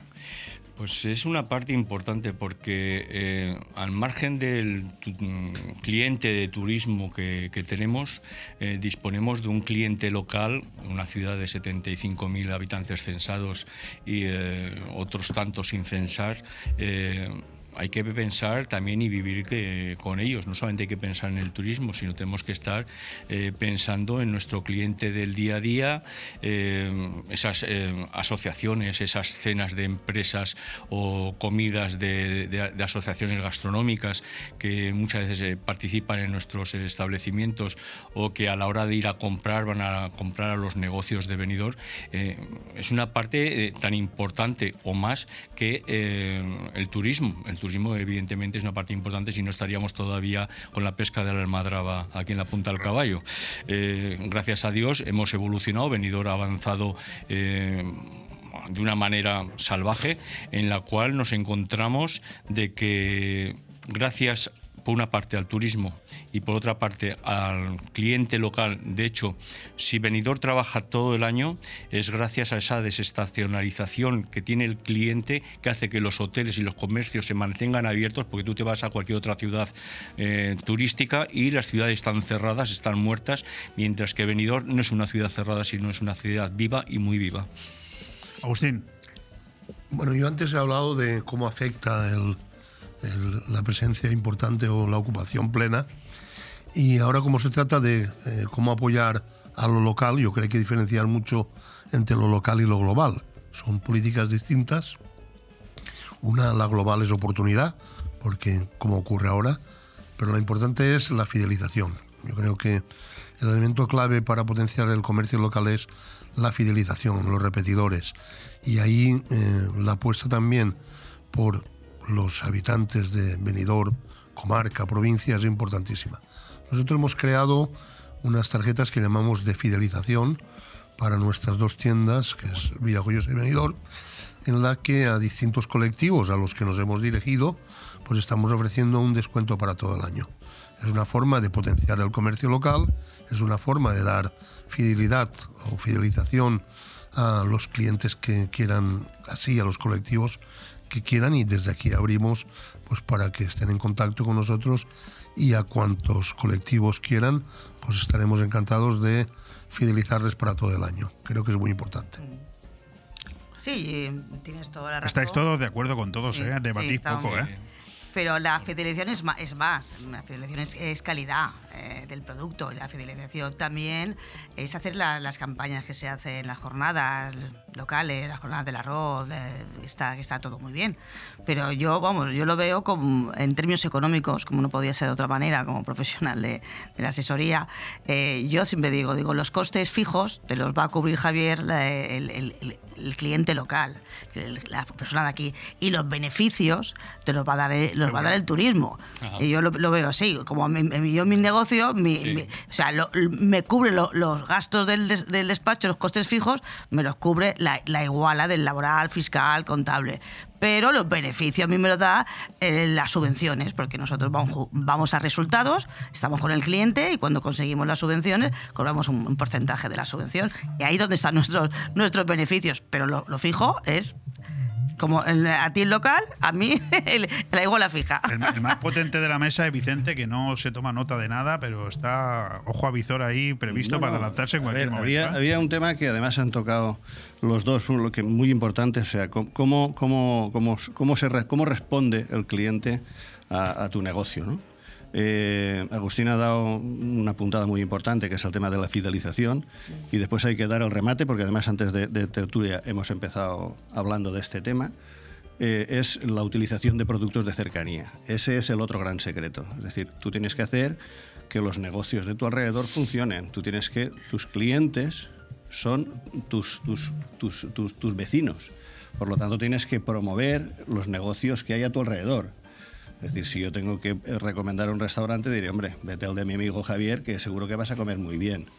¿Vale? O si tienes que comprar, no sé, productos, ahora mismo estábamos hablando de, que los, los productos que tiene eh, Marcos Tonda en sus tiendas, pues bueno, son muy amplios, tiene una gama muy amplia. Oye, y todos provinciales, a la hora de regalar, bueno, de hecho yo en las cestas que vamos a poner, eh, nosotros también confeccionamos cestas, como, como todos los negocios, ¿no? En Abonave, la mayoría de los productos son locales. Y en este caso de Marcos Tonda hay algunos también. O sea que. Qué bueno. Quiero decirte que al final buscamos esas sinergias que son las que van a hacer que todos los comercios eh, eh, mejoren su calidad. Y después exigir, evidentemente, ¿no? Cuando tú tienes confianza con una persona, cuando tú llegas a un restaurante y tienes la confianza suficiente para decirle al propietario, oye, mm, Eh, Mira, a ver. la carne está, mm, está muy rica, pero, ¿vale? O sea, eso ayuda a que, a que todo esto funcione mejor. Eso tiene que ir en todas las direcciones, no solamente como crítica, sino como ayuda y como mejora de los Y restaurantes. se, agra- y se agradece Y cuando se- un cliente te hace una crítica, porque es un po- yo muchas veces las críticas las eh, veo como constructivas y cuando te critican porque algo no está en condiciones, hombre, yo prefiero que me lo digan a que se callen y que ese producto siga rotando, mientras que si no está en condiciones, alguien me lo dice y yo puedo retirarlo de... Y te tienes que alegrar cuando alguien también te felicita. Oye, qué rico estaba la, eh, eh, eh, la morcilla o qué rica estaba lo que sea. O Sí, sea, pero parece que, que el que te feliciten parece como, como si fuera una obligación. No, no, no, no, no, para nada, para nada. A mí me gusta más la crítica que la felicitación. Sí, una queja es una oportunidad de mejora. Sí, así es. Me, alegro de escucharos a todo eso porque sí, a veces uno, uno cuando va a un restaurante, yo ya lo digo en, en- en calidad de cliente, pues eh, y algo no te termina de convencer, evidentemente yo lo paso mal a la hora de tener que, que emitir una crítica. A veces normalmente me la callo y es un error. ¿no? Es un error, hay que decirlo siempre. Es un error. Yo fíjate que agradezco, Javier, que hayas planteado el tema este del cliente local, porque no sabía muy bien por dónde iba a ir la, la conversación y me ha alegrado de, lo- de, de todo lo, de- de todo lo que he escuchado, sobre todo en cuanto a fidelización. Me ha venido a la mente la, forma de actuar que tiene, por ejemplo, Terra Natura, ¿no? que es un, cliente también y un, parque temático de los de aquí, que es una oferta complementaria, como decía Vicente Pérez de Besa, que en paz descanse, que decía la oferta complementaria de la comarca es la mejor contribución que tiene Benidorm, ¿no? cuando hablaba de Guadalés o del Museo del Chocolate de la Vila o hablaba de, de, de la Font del Algar. ¿no? Eh, eh, esa tarjeta de Terra Natura cuando vino aquí el director comercial a exponer los datos, yo me quedé alucinado, ¿no? Porque decía que no sé si eran 25.000 o 30.000 tarjetas de fidelización que tenían que hacían que el parque se mantuviera abierto todo el año, gracias a la repetición de, esa, de esa gente.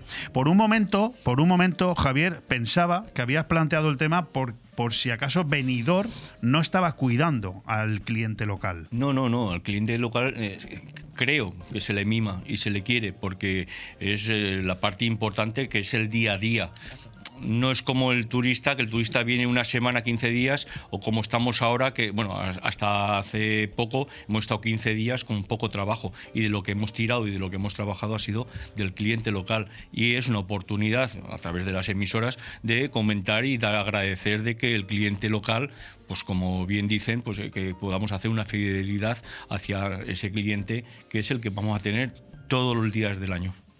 Fantástico. Bueno, eh, Raúl Parra, que ya me ha confirmado a través de un mensaje, dice Leo, no llego, no, no, me, no me da tiempo a llegar, por lo tanto, bueno, eh, le disculpamos. Uno menos. Un- un- bueno, sí, porque el tiempo pasa demasiado rápido Sí, en, sí, esta, sí. en esta tertulia. Raúl planteaba si, si, bueno, como los temas.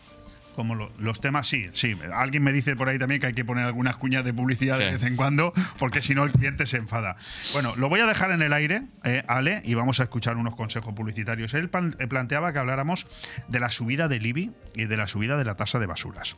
Eh, la semana pasada, el, el Partido Socialista en Benidorm pues, pidió la dimisión de- del alcalde, un alcalde al que hemos tenido aquí en antena hace escasamente una hora, y ha dicho, entre otras cosas, por si no lo habéis podido escuchar, que la tasa de basuras hacía 20 años que no se tocaba en Benidorm, 20 años, que además la subida no es por gusto local, sino por unas normas eh, que llegan de Europa y que llegan de- del gobierno central, y que el IBI ef- efectivamente se ha subido, pero que en este momento el contribuyente está pagando lo mismo que pagaba en el año 2013 o, o 2014. Eso es lo que ha dicho el alcalde y yo como yo sois cuatro empresarios, yo os tengo que de- dejar este tema encima de la mesa de si realmente os parece bien estas subidas de la tasa de basura y del IBI, si creéis que por eso debería dimitir el alcalde, bueno, en cualquier caso vuestra opinión. Vamos a escuchar unos consejos publicitarios.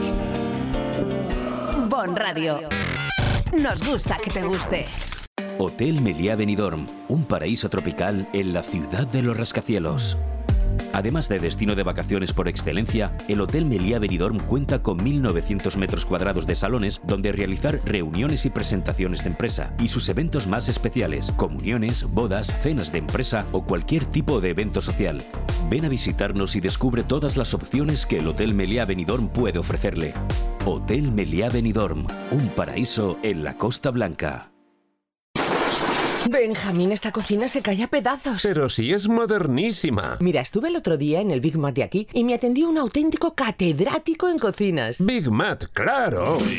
De profesional a profesional, somos los todo del sector, los de siempre. Nos encontrarás en Big Mat Aliazul de Benidorm y Villajoyosa y en www.bigmataliazul.es. Si quieres que tu hogar o tu negocio tengan una identidad propia, en Decoración Domifusta diseñamos y montamos el ambiente único y personalizado que necesitas. Con más de 15 años de experiencia como fabricantes de mobiliario y decoración a medida, en Domifusta creamos el entorno ideal que hará de tu vivienda o local un lugar mágico y exclusivo. Decoración Domifusta. Para cualquier consulta e información, contacta con nosotros en el correo ventas.3 Si lo que buscas es creatividad y funcionalidad en tu entorno, empieza a diseñar en Domifusta. Estas navidades utiliza tus bonos consumo en Carnicería Alfonso Lara. Los mejores jamones para estas fiestas, un gran surtido en carnes de primera calidad y promociones especiales. Y todo con la calidad y confianza de la Carnicería Alfonso Lara. No cerramos en diciembre y estamos de 9 de la mañana a 9 de la noche. Y el 24 y 31 de diciembre estamos abiertos. Carnicería Alfonso Lara, en calle Garita número 10, Benidorm.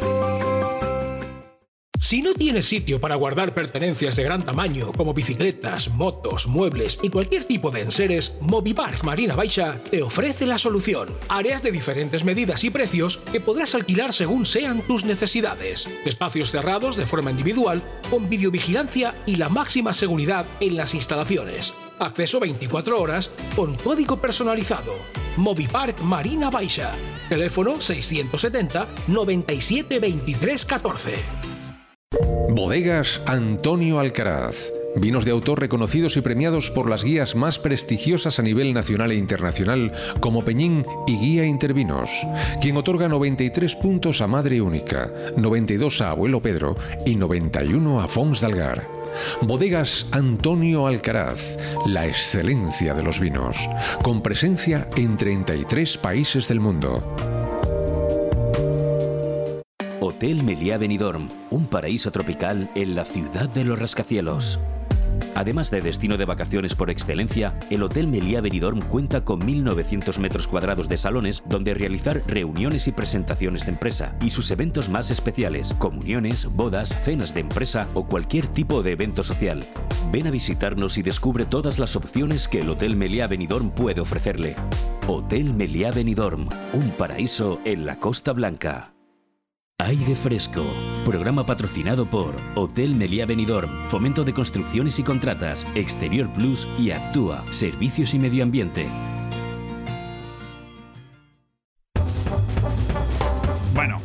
Pues seguimos en esta tertulia que el tiempo, señores, se nos va. No sé si se han dado cuenta, aquí tengo un reloj, son, es la una y media. Es decir, en media horita esto se ha terminado.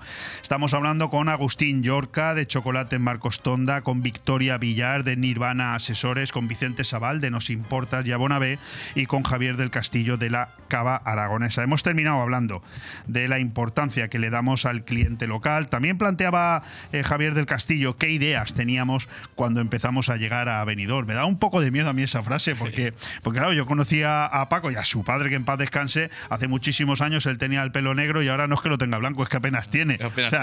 esas ideas, Paco, eh, se han ido cayendo el pelo, han hecho que se vayan cayendo el pelo, tanto estrés, tanto nervio. Bueno, nos hemos quedado, no sé si quieres comentar algo de esto, pero nos hemos quedado hablando de la propuesta que había hecho Raúl Parra acerca de esa subida del IBI, esa subida de la tasa de basuras. Y por supuesto esa controversia que se ha creado en Benidorm, donde incluso hemos visto manifestaciones en la puerta del ayuntamiento por parte de un colectivo importante de personas, que algunas de ellas se plantaron al día siguiente en el salón de plenos, en el que el Partido Socialista ha pedido la dimisión del alcalde de Benidorm. Y bueno, y vosotros sois empresarios, sois los que pagáis la tasa de basuras y sois los que pagáis el IBI. Eh, ¿Qué opinión os merece todo esto, Paco? Pues hombre, pues eh, todo que sea pagar impuestos siempre nos fastidia mucho a todo el mundo. Siempre que nos toca en el bolsillo, pues evidentemente duele. Eh, sí que es verdad, como tú dices, que eh, el, impuesto de basura lleva 20 años sin, subirse. Ha tocado ahora, no sé qué otro momento hubiese podido tocar. Lo que sí que es verdad que hay impuestos que no se pueden quedar en, la nevera para toda la vida, sino que hay que ir subiendo en proporción del nivel de calidad de vida y del venidor que nosotros eh, queramos y que nos puedan dar un mejor, un mejor servicio. Que el tema de las basuras se puede mejorar en Benidorm, evidentemente, y creo que es uno de los que- caballos de batalla de- de- del ayuntamiento. Eh, el tema de las basuras es complicado, está por salir todavía la propuesta para, para- que una empresa privada se haga cargo de, las basuras y estamos a, a la espera de que salga, a ver si como dice el alcalde, eh, antes de que termine el año eh, tenemos a alguien, alguien que sea responsable y que nos tenga la ciudad completamente eh, limpia y, y como Dios manda. Victoria, Bueno, eh, yo... ex candidata a la alcaldía de Benidorm.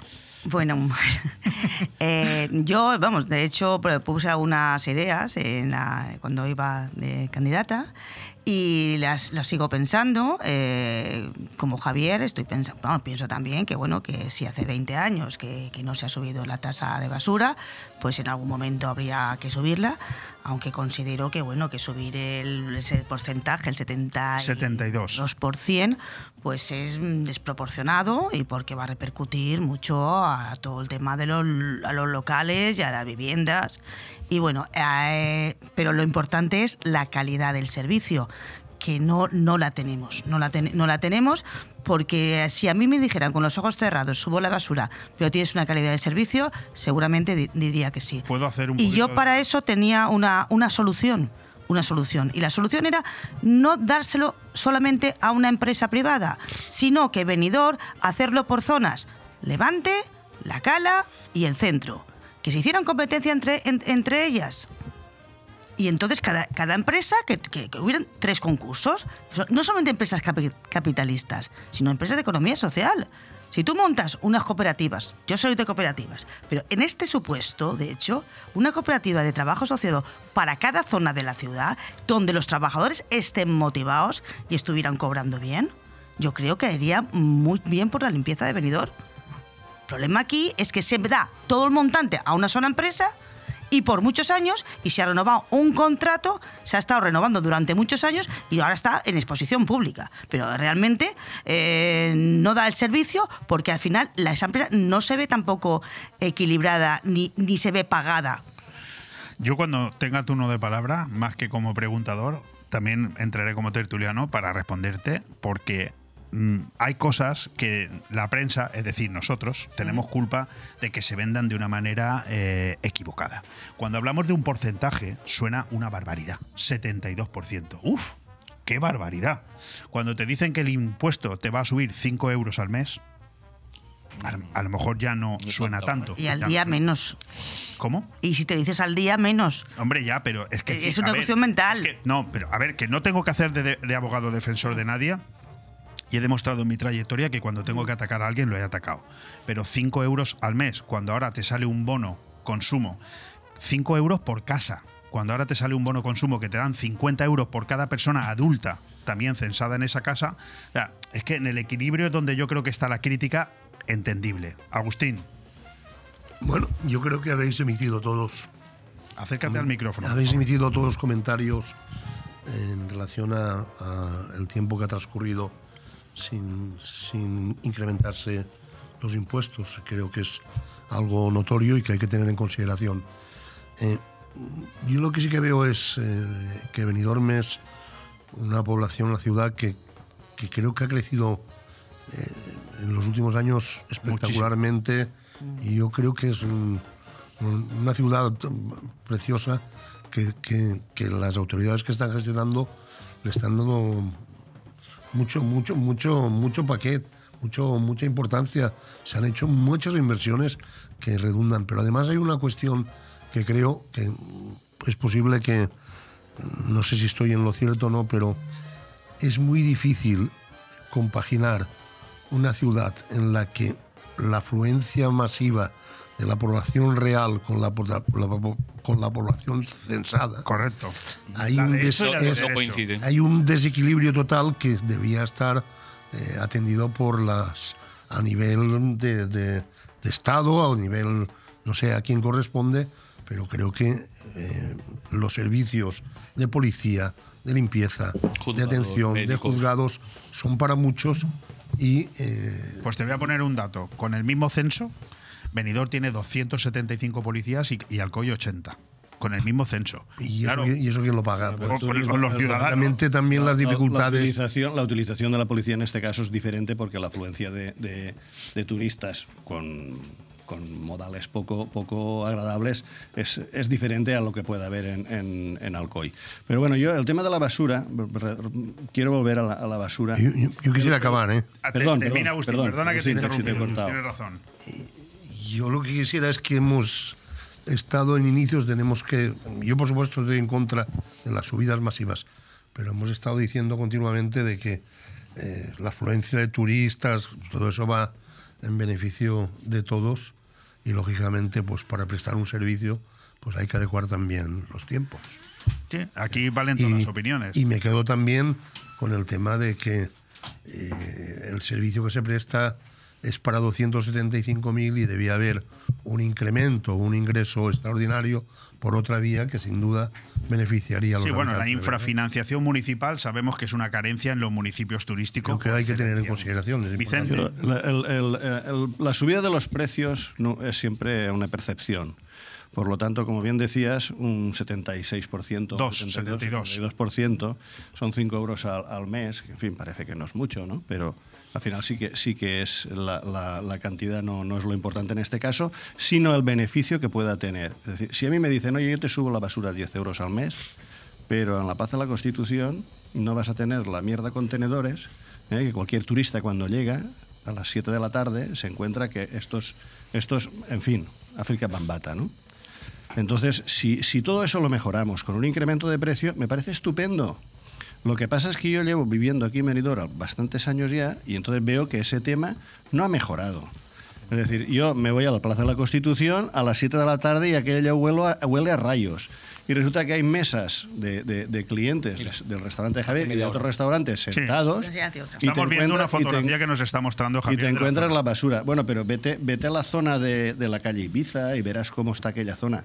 Es decir, si la subida de impuestos vale para eso, adelante. Adelante. Si subes el IBI y resulta que me tienes la avenida Beniarda colapsada más de un año, ¿eh? Bueno, está Para muy bien que se haga, sí. que se haga, eh, eh, eh, la- que se mejore la vía, pero hombre, un año o más de un año que estamos sufriendo la lentitud de la obra. A mí que no me cuenten milongas, porque aquí el que más y el que menos sabe lo que es una obra. ¿Vale? que no me cuenten milongas. Que no- a mí no, a los demás pues no lo sé. Pero oye, llevamos mucho tiempo para hacer determinadas obras.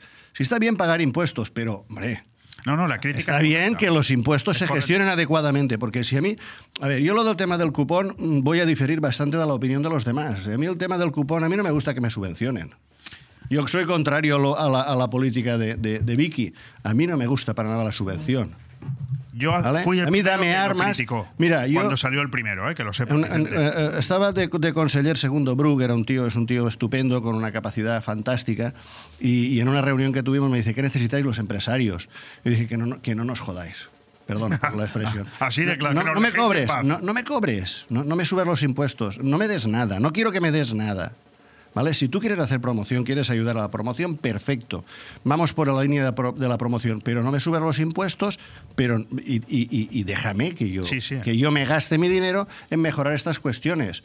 En, fin, en este caso la basura, que es una cuestión sangrante, por lo menos en toda la zona de restauración. Bueno, Javier la sufre más que los demás, Es que- ¿no? Pero es que son temas diferentes, Javier, porque el problema no es que hayan subido la, la- la tasa un 72%, el problema es que estamos sin un pliego de condiciones que haga que tengamos un nuevo proyecto de basura que no tiene nada que ver en el momento que se apruebe el nuevo pliego, que por cierto la tasa volverá a subir y bastante, no tiene absolutamente nada que ver con lo que estamos sufriendo ahora mismo en Benidorm con, un, con una operativa del año 1993, tiene 30 30 años y el contrato está caducado desde hace 5. Mientras no se apruebe ese nuevo pliego, en Benidorm no habrá nuevas infraestructuras, nuevos contenedores, nuevos camiones, más empleados. No los puede haber porque no hay concurso. Claro, y el ayuntamiento no se puede hacer cargo de todo eso por mucho que suba Claro, los no puede. impuestos. No puede. El problema quizás lo ha planteado, creo que a micrófono cerrado Vicente, cuando se, se hablaba de si hay o no interés en que no se apruebe el pliego. Porque ese es el verdadero key de la cuestión.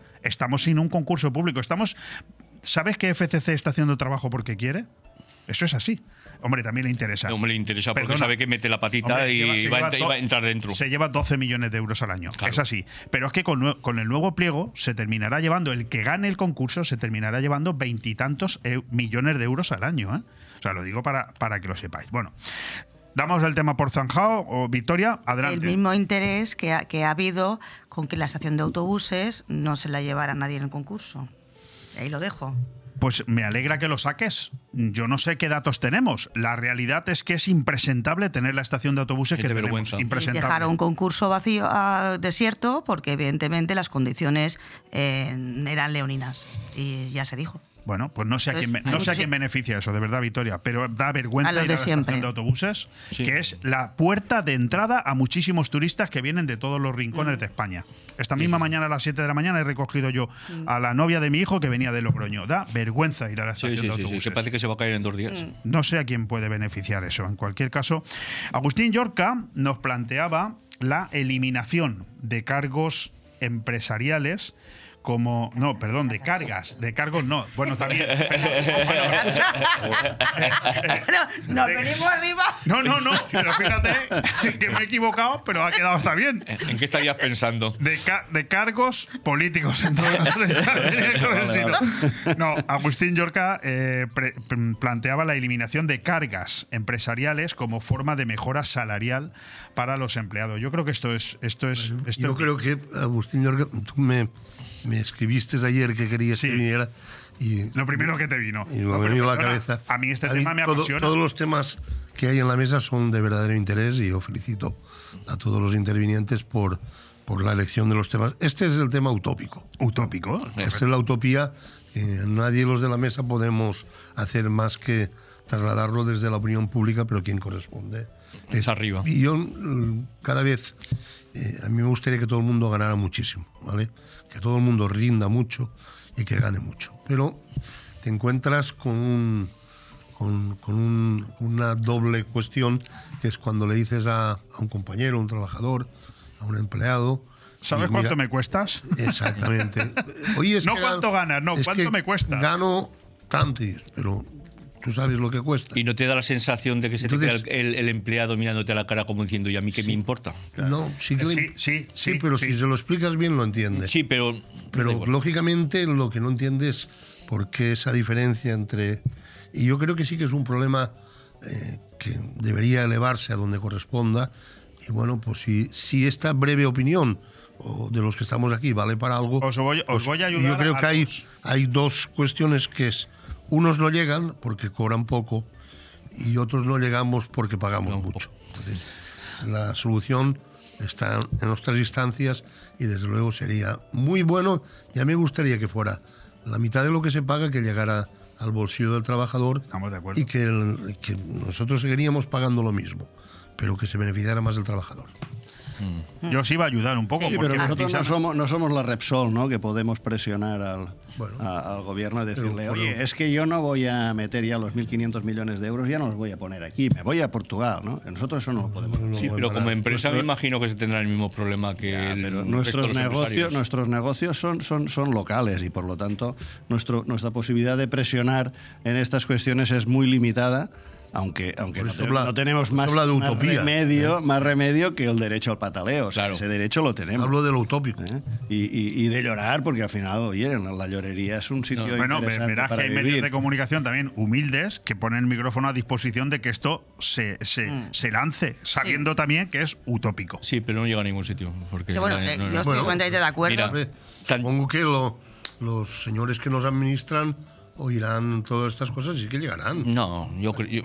Bueno, os voy a animar un poco para que disfrutéis eh, holgadamente de estas Navidades, que disfrutéis mucho, porque Victoria Villar ha venido antes a decirnos lo que va a pasar el 1 de enero.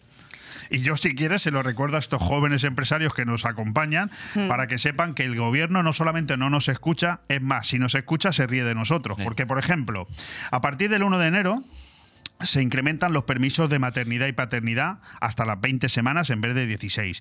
El salario mínimo interprofesional seguirá creciendo a lo largo de la legislatura con hasta 60 euros de salario más medio al mes. o sea, 60%. 60 hasta el 60% del salario medio, con unos 1.400 euros al mes, lo que supone un incremento de la seguridad social hasta los 640. Es de donde está la trampa. Se reducirá la jornada laboral semanal de manera paulatina de 40 horas a 38 y media y luego a 37 y media. Se aumenta el despido de 33 días al año a 45 e incluso se pretende rebajar la edad para el subsidio no contributivo de 52 a 45. Bienvenidos, señores empresarios. Ánimo, disfruten ustedes mucho, cójanle una paletilla fuerte a Alfonso Lara, cómansela, disfrútenla porque el 1 de enero la cosa se nos pone. Se te quitan las ganas de tener empresa, de Si no, tener negocio. ¿Qué te he dicho, Victoria?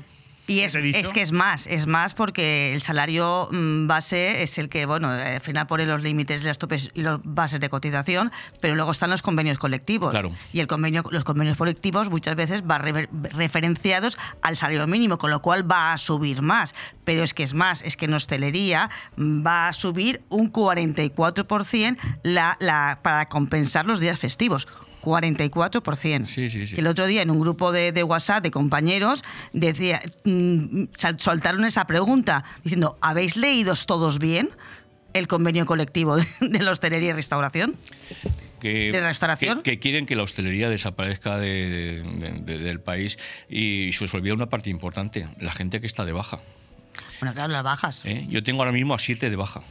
¿Siete? Siete. Con Y lo cual hay que de- pagar de- el, 50, de- el, la- el No- no porcentaje. hasta- hablar. de, No de- baja de larga duración, además. ¿eh? Hostia. Vicente, Claro. por favor, puedes Pagas añadir- seguridad social y ¿Cuántos pagas- tienes de baja No, hoy? no, no, no, no, no te lo voy a decir porque tengo más que tú. Tienes más que yo. Más Pues, que eh, yo. para echarse a llorar. Ma- pues eso. Para echarse a llorar. Yo la Porque además te encuentras indefenso. No puedes hacer absolutamente, Absolutamente nada. nada, nada. Tienes todas las de perder. Siempre. Siempre, pero mire, yo hay una propuesta que siempre, eh, siempre, siempre hago, siempre una reflexión. Los políticos, para entrar en política, uno debería haber pasado primero por una empresa. Por ¿vale? Primero ser autónomo y después político, ¿vale? No me vale que nosotros, los políticos que hay actualmente, a nivel local o a nivel autonómico o a nivel, me da igual a, lo- a los niveles que sean, la mayoría son profesionales de la política, ¿vale? Que hacen muchos años que han estado en la política. Y no tienen tomado el pulso de los problemas que tenemos aquí en la calle, porque si somos unos, unos infelices, que al final tenemos que estar luchando todo el día, echando más horas que un tonto, para que después, como bien decía Javier cuando le dices a, a- a un empleado tuyo, oye, es que el coste de tu nómina aparte de lo que tú tienes, es un 45% más, porque son los gastos que tú ocasionas, los gastos que se ocasionan, tus vacaciones, tus bajas, tal. Me importa un pimiento. Sí, total. O sea, tú págame más, que es lo que yo quiero. Y tenemos una señora ministra que, en fin, es una señora que está muy lanzada, ¿no? No sé si, si, si qué, qué pensar de ella. Es que no sé ni qué pensar de Sí, ella. No sé si lo hace aposta o lo hace por accidente. Da un poquito de... de- Pero de- de desde luego pensar, sí. da mucho miedo, ¿vale? Por accidente no creo. Da mucho miedo, porque además es que le importa un pimiento todo Sí, también. parece una yupi bueno, que se le ha ido un poco la cabeza. No, sí. vale, Es que nos una vemos- persona que no ha trabajado en su vida más que en un sindicato, entonces no conoce la, la empresa privada. Sí, sí, sí. No sabe lo que cuesta ganar el dinero. Hombre, aquí cuando nos levantamos por la mañana sabemos lo que nos cuesta y cuando nos acostamos por la noche, yo cuando me acuesto por la noche, sabes, mi último pensamiento es a toda la gente que tengo en plantilla. Eso es lo que me preocupa a mí al final de la noche, ¿vale? Pues si yo tengo determinados números de personas, me tengo que, tengo que hacerme cargo de sus familias también, no solo de ellas. Entonces, oye, és una preocupació que jo tengo. La ministra parece que no. Nah, anem a pujar el preu, que això està fàcil, això està fet. Sí, sí. Que lo paguen eh, los, los empresarios que son un, un- unos negreros, ¿no? O sea, aquí, Sí, bueno, todo esto que yo he Sí, dicho... va, todo desgraciado, a, a- a cargo duro. a cargo del empresario. Esto, claro, lo que hace políticas para promover el empleo, no para promover los subsidios. Que yo estoy de acuerdo contigo, Vicente, en el tema de las subvenciones, pero al final es en el, en el, en el circo que, no, que, nos, que nos se han metido. Entonces, ¿qué hacemos? Eh, pues vamos a aprovechar de, de- de- de- de- dentro de lo, que- de lo que hay, lo que, lo que se puede hacer. Y al final, se lo decía yo esta mañana a Leopoldo, al final vamos a, a por el trabajo colaborativo. O sea, tú quieres trabajar conmigo, pues tú eres, te haces, au- autónomo y tú colaboras y tú colaboras conmigo. Mm, y, y ya está. Y tú No. pagas tu autónomo y, claro, evidentemente en muchas empresas profesionales se puede hacer, pero a ver, en la hostelería, ¿cómo contratas a un, como un camarero siendo autónomo? No, no te dejan. Eh, no, no, Está prohibido. evidentemente no, no te dejan, a no ser que tú compartas beneficios y hagas un tipo de cooperativa. Pero es que van a todos al final a, a raso. Todos a raso. Eh, Lo que yo no entiendo es que las asociaciones eh, como la COE o la Asociación de Autónomos no tengamos ninguna parte de apoyo por parte de ellos, que estén callados y que solamente lo único que se dan son palmaditas en la espalda para quedar bien. Aquí es cuando tendríamos que salir todos los empresarios a la calle, cerrar nuestros negocios y manifestarnos, decir algo que no estamos de acuerdo con lo que está ocurriendo, porque todo esto que está pasando, vamos a ver este año que viene qué es lo que va a pasar, porque entre la subida de precios de todos los productos, entre la subida de sueldos, entre la subida de impuestos, todos los problemas que nos están acarreando, es que no vamos a poder mantener nuestros negocios. Vamos a escuchar unos consejos publicitarios y luego ya nos despedimos porque no hay tiempo para más. Falta tiempo. Bon Radio. Nos gusta que te guste. Con Europa, Benidorm sigue avanzando hacia la sostenibilidad integral. Estamos transformando Benidorm. Ya somos una ciudad más accesible, más verde y más cómoda. Mejoramos el día a día de nuestros vecinos. Estrategia de Desarrollo Urbano Sostenible e Integrador EDUSI de Benidorm. Una manera de hacer Europa. Proyecto cofinanciado por el Fondo Europeo de Desarrollo Regional. Me voy de cena de empresa, na na na na na, a la cava aragonesa, na na na na na. Los compis eligieron entre varios solo espero que ese día también estés tú. Comidas y cenas de empresa en la Cava Aragonesa. Se trata de compartir una fiesta con compañeros y amigos. Recuerda que la Cava Aragonesa te ofrece diferentes menús y espacios. Reserva ya 96 680 1206. ¡Me encanta Juguetilandia! Llévate los juguetes de la tele a precios increíbles y alucina con nuestras ofertas. Estas navidades disfruta de nuestra zona outlet dentro de la nueva tienda Juguetilandia Finestrat con más de 2.000 metros cuadrados. Has escuchado bien, zona outlet con descuentos directos de hasta el 80% y precios de fábrica. Te esperamos en la nueva tienda de Juguetilandia Finestrat, en calle Rafael Alberti, antiguo Bricorama. Y también estamos en juguetilandia.com. Juguetilandia, el lugar donde hay más juguetes. Dona sangre en la Nucía y salva tres vidas. Este jueves 7 de diciembre de 4 y media a 8 y media de la tarde, el Salón Social El Sirer acogerá una nueva donación de sangre. Recuerda que la sangre es más necesaria que nunca en los hospitales y la única forma de obtenerla es mediante la donación de personas solidarias como tú. Súmate a la cadena solidaria y hazte donante de sangre este jueves 7 de diciembre en el Salón El Sirer. Ayuntamiento de la Nucía. Fent Poble. Timur. ¿Te mueve la pasión por el baile? ¿Sabes que hay algo dentro de ti que hace mover tus pies con la música? En Estudio de Danza Paqui Mora podemos ayudarte. Baile clásico, flamenco, sevillanas, pilates, contemporáneo, mantenimiento, baile en línea y baile español. Elige tu manera de expresarte en Estudio de Danza Paqui Mora. Llama y reserva ya tu plaza al 658-383561. Estamos en calle Santa Cristina, número 2 de Benidorm. Estudio de Danza Paqui Mora. 3, 2, 1, empezamos. Prepárate a soñar y a vivir la época más mágica del año. Y en Calatabú Restaurante Beach Club ya hemos empezado con un montón de eventos para estas fechas. Además, ya tienes a disposición los mejores menús de comidas y cenas de grupos y empresas con el mejor ambiente para pasarlo a lo grande. Ven a celebrar tus comidas y cenas de empresa en Calatabú y vive la mejor Navidad con nosotros. Calatabú, en la Cala de Villajoyosa. Reservas al teléfono 632 79 42 64 o en www.calatabú.com. Callosa de Sarriá te trae la Navidad a la Plaza del Convent. Mercat Nadalenc, el 7, 8 y 9 de diciembre. Ven a vivir el Mercat de Nadal de Callosa. Con cuentacuentos, talleres, teatro, pintacaras, mercado artesano, marionetas, espectáculos con fuego y danza, adornos navideños, mucha ilusión y la visita de los elfos y de Papá Noel. En Callosa de Sarriá vive la Navidad en la Plaza del Convent el jueves 7, el viernes 8 y el sábado 9 de diciembre. Organiza Concejalía de Comercio. Callosa de Naturalmente. Aire Fresco. Programa patrocinado por Hotel Meliá Benidorm, Fomento de Construcciones y Contratas, Exterior Plus y Actúa, Servicios y Medio Ambiente. Apenas cuatro minutos para marcharnos de este aire fresco especial que en este martes 5 de diciembre afrontamos un puente de la Constitución y la Inmaculada. Pasado mañana volverá a estar aquí Manolo Saplanelles conduciendo este espacio de 12 a 2, pero ahora estamos con eh, Agustín Yorca, con Vicente Sabal, con Victoria Villar y con Javier del Castillo. Conclusiones, ¿no? Esta conversación que hemos tenido en la que hemos tocado varios temas, se nos han quedado muchísimos encima de la mesa, pero al final, Javier, bueno, estamos viviendo en una ciudad como Benidorm que nos permite a todos trabajar, que nos permite a todos ser felices. Evidentemente hay muchas cosas que mejorar, pero al final eh, seguro que nos tenemos que quejar mucho menos que otros. Todas, las ciudades, todas las ciudades tienen que mejorar en muchos aspectos. Benidorm pues es una de ellas. Eh, claro que tiene que mejorar, pero también te puedo decir que Benidorm es una de las ciudades eh, más bonitas que puedes encontrar eh, turísticamente hablando.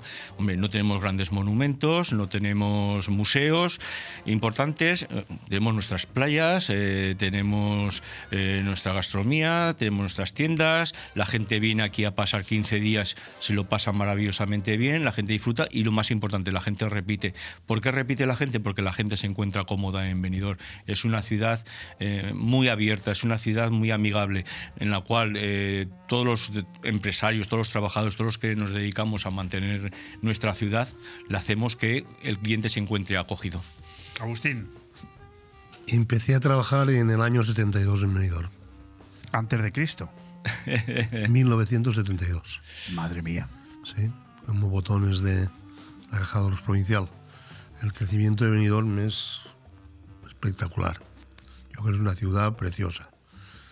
Creo que ojalá todo lo que se ha puesto en la mesa como mejoras se siga haciendo, pero que la ciudad continúe mejorando.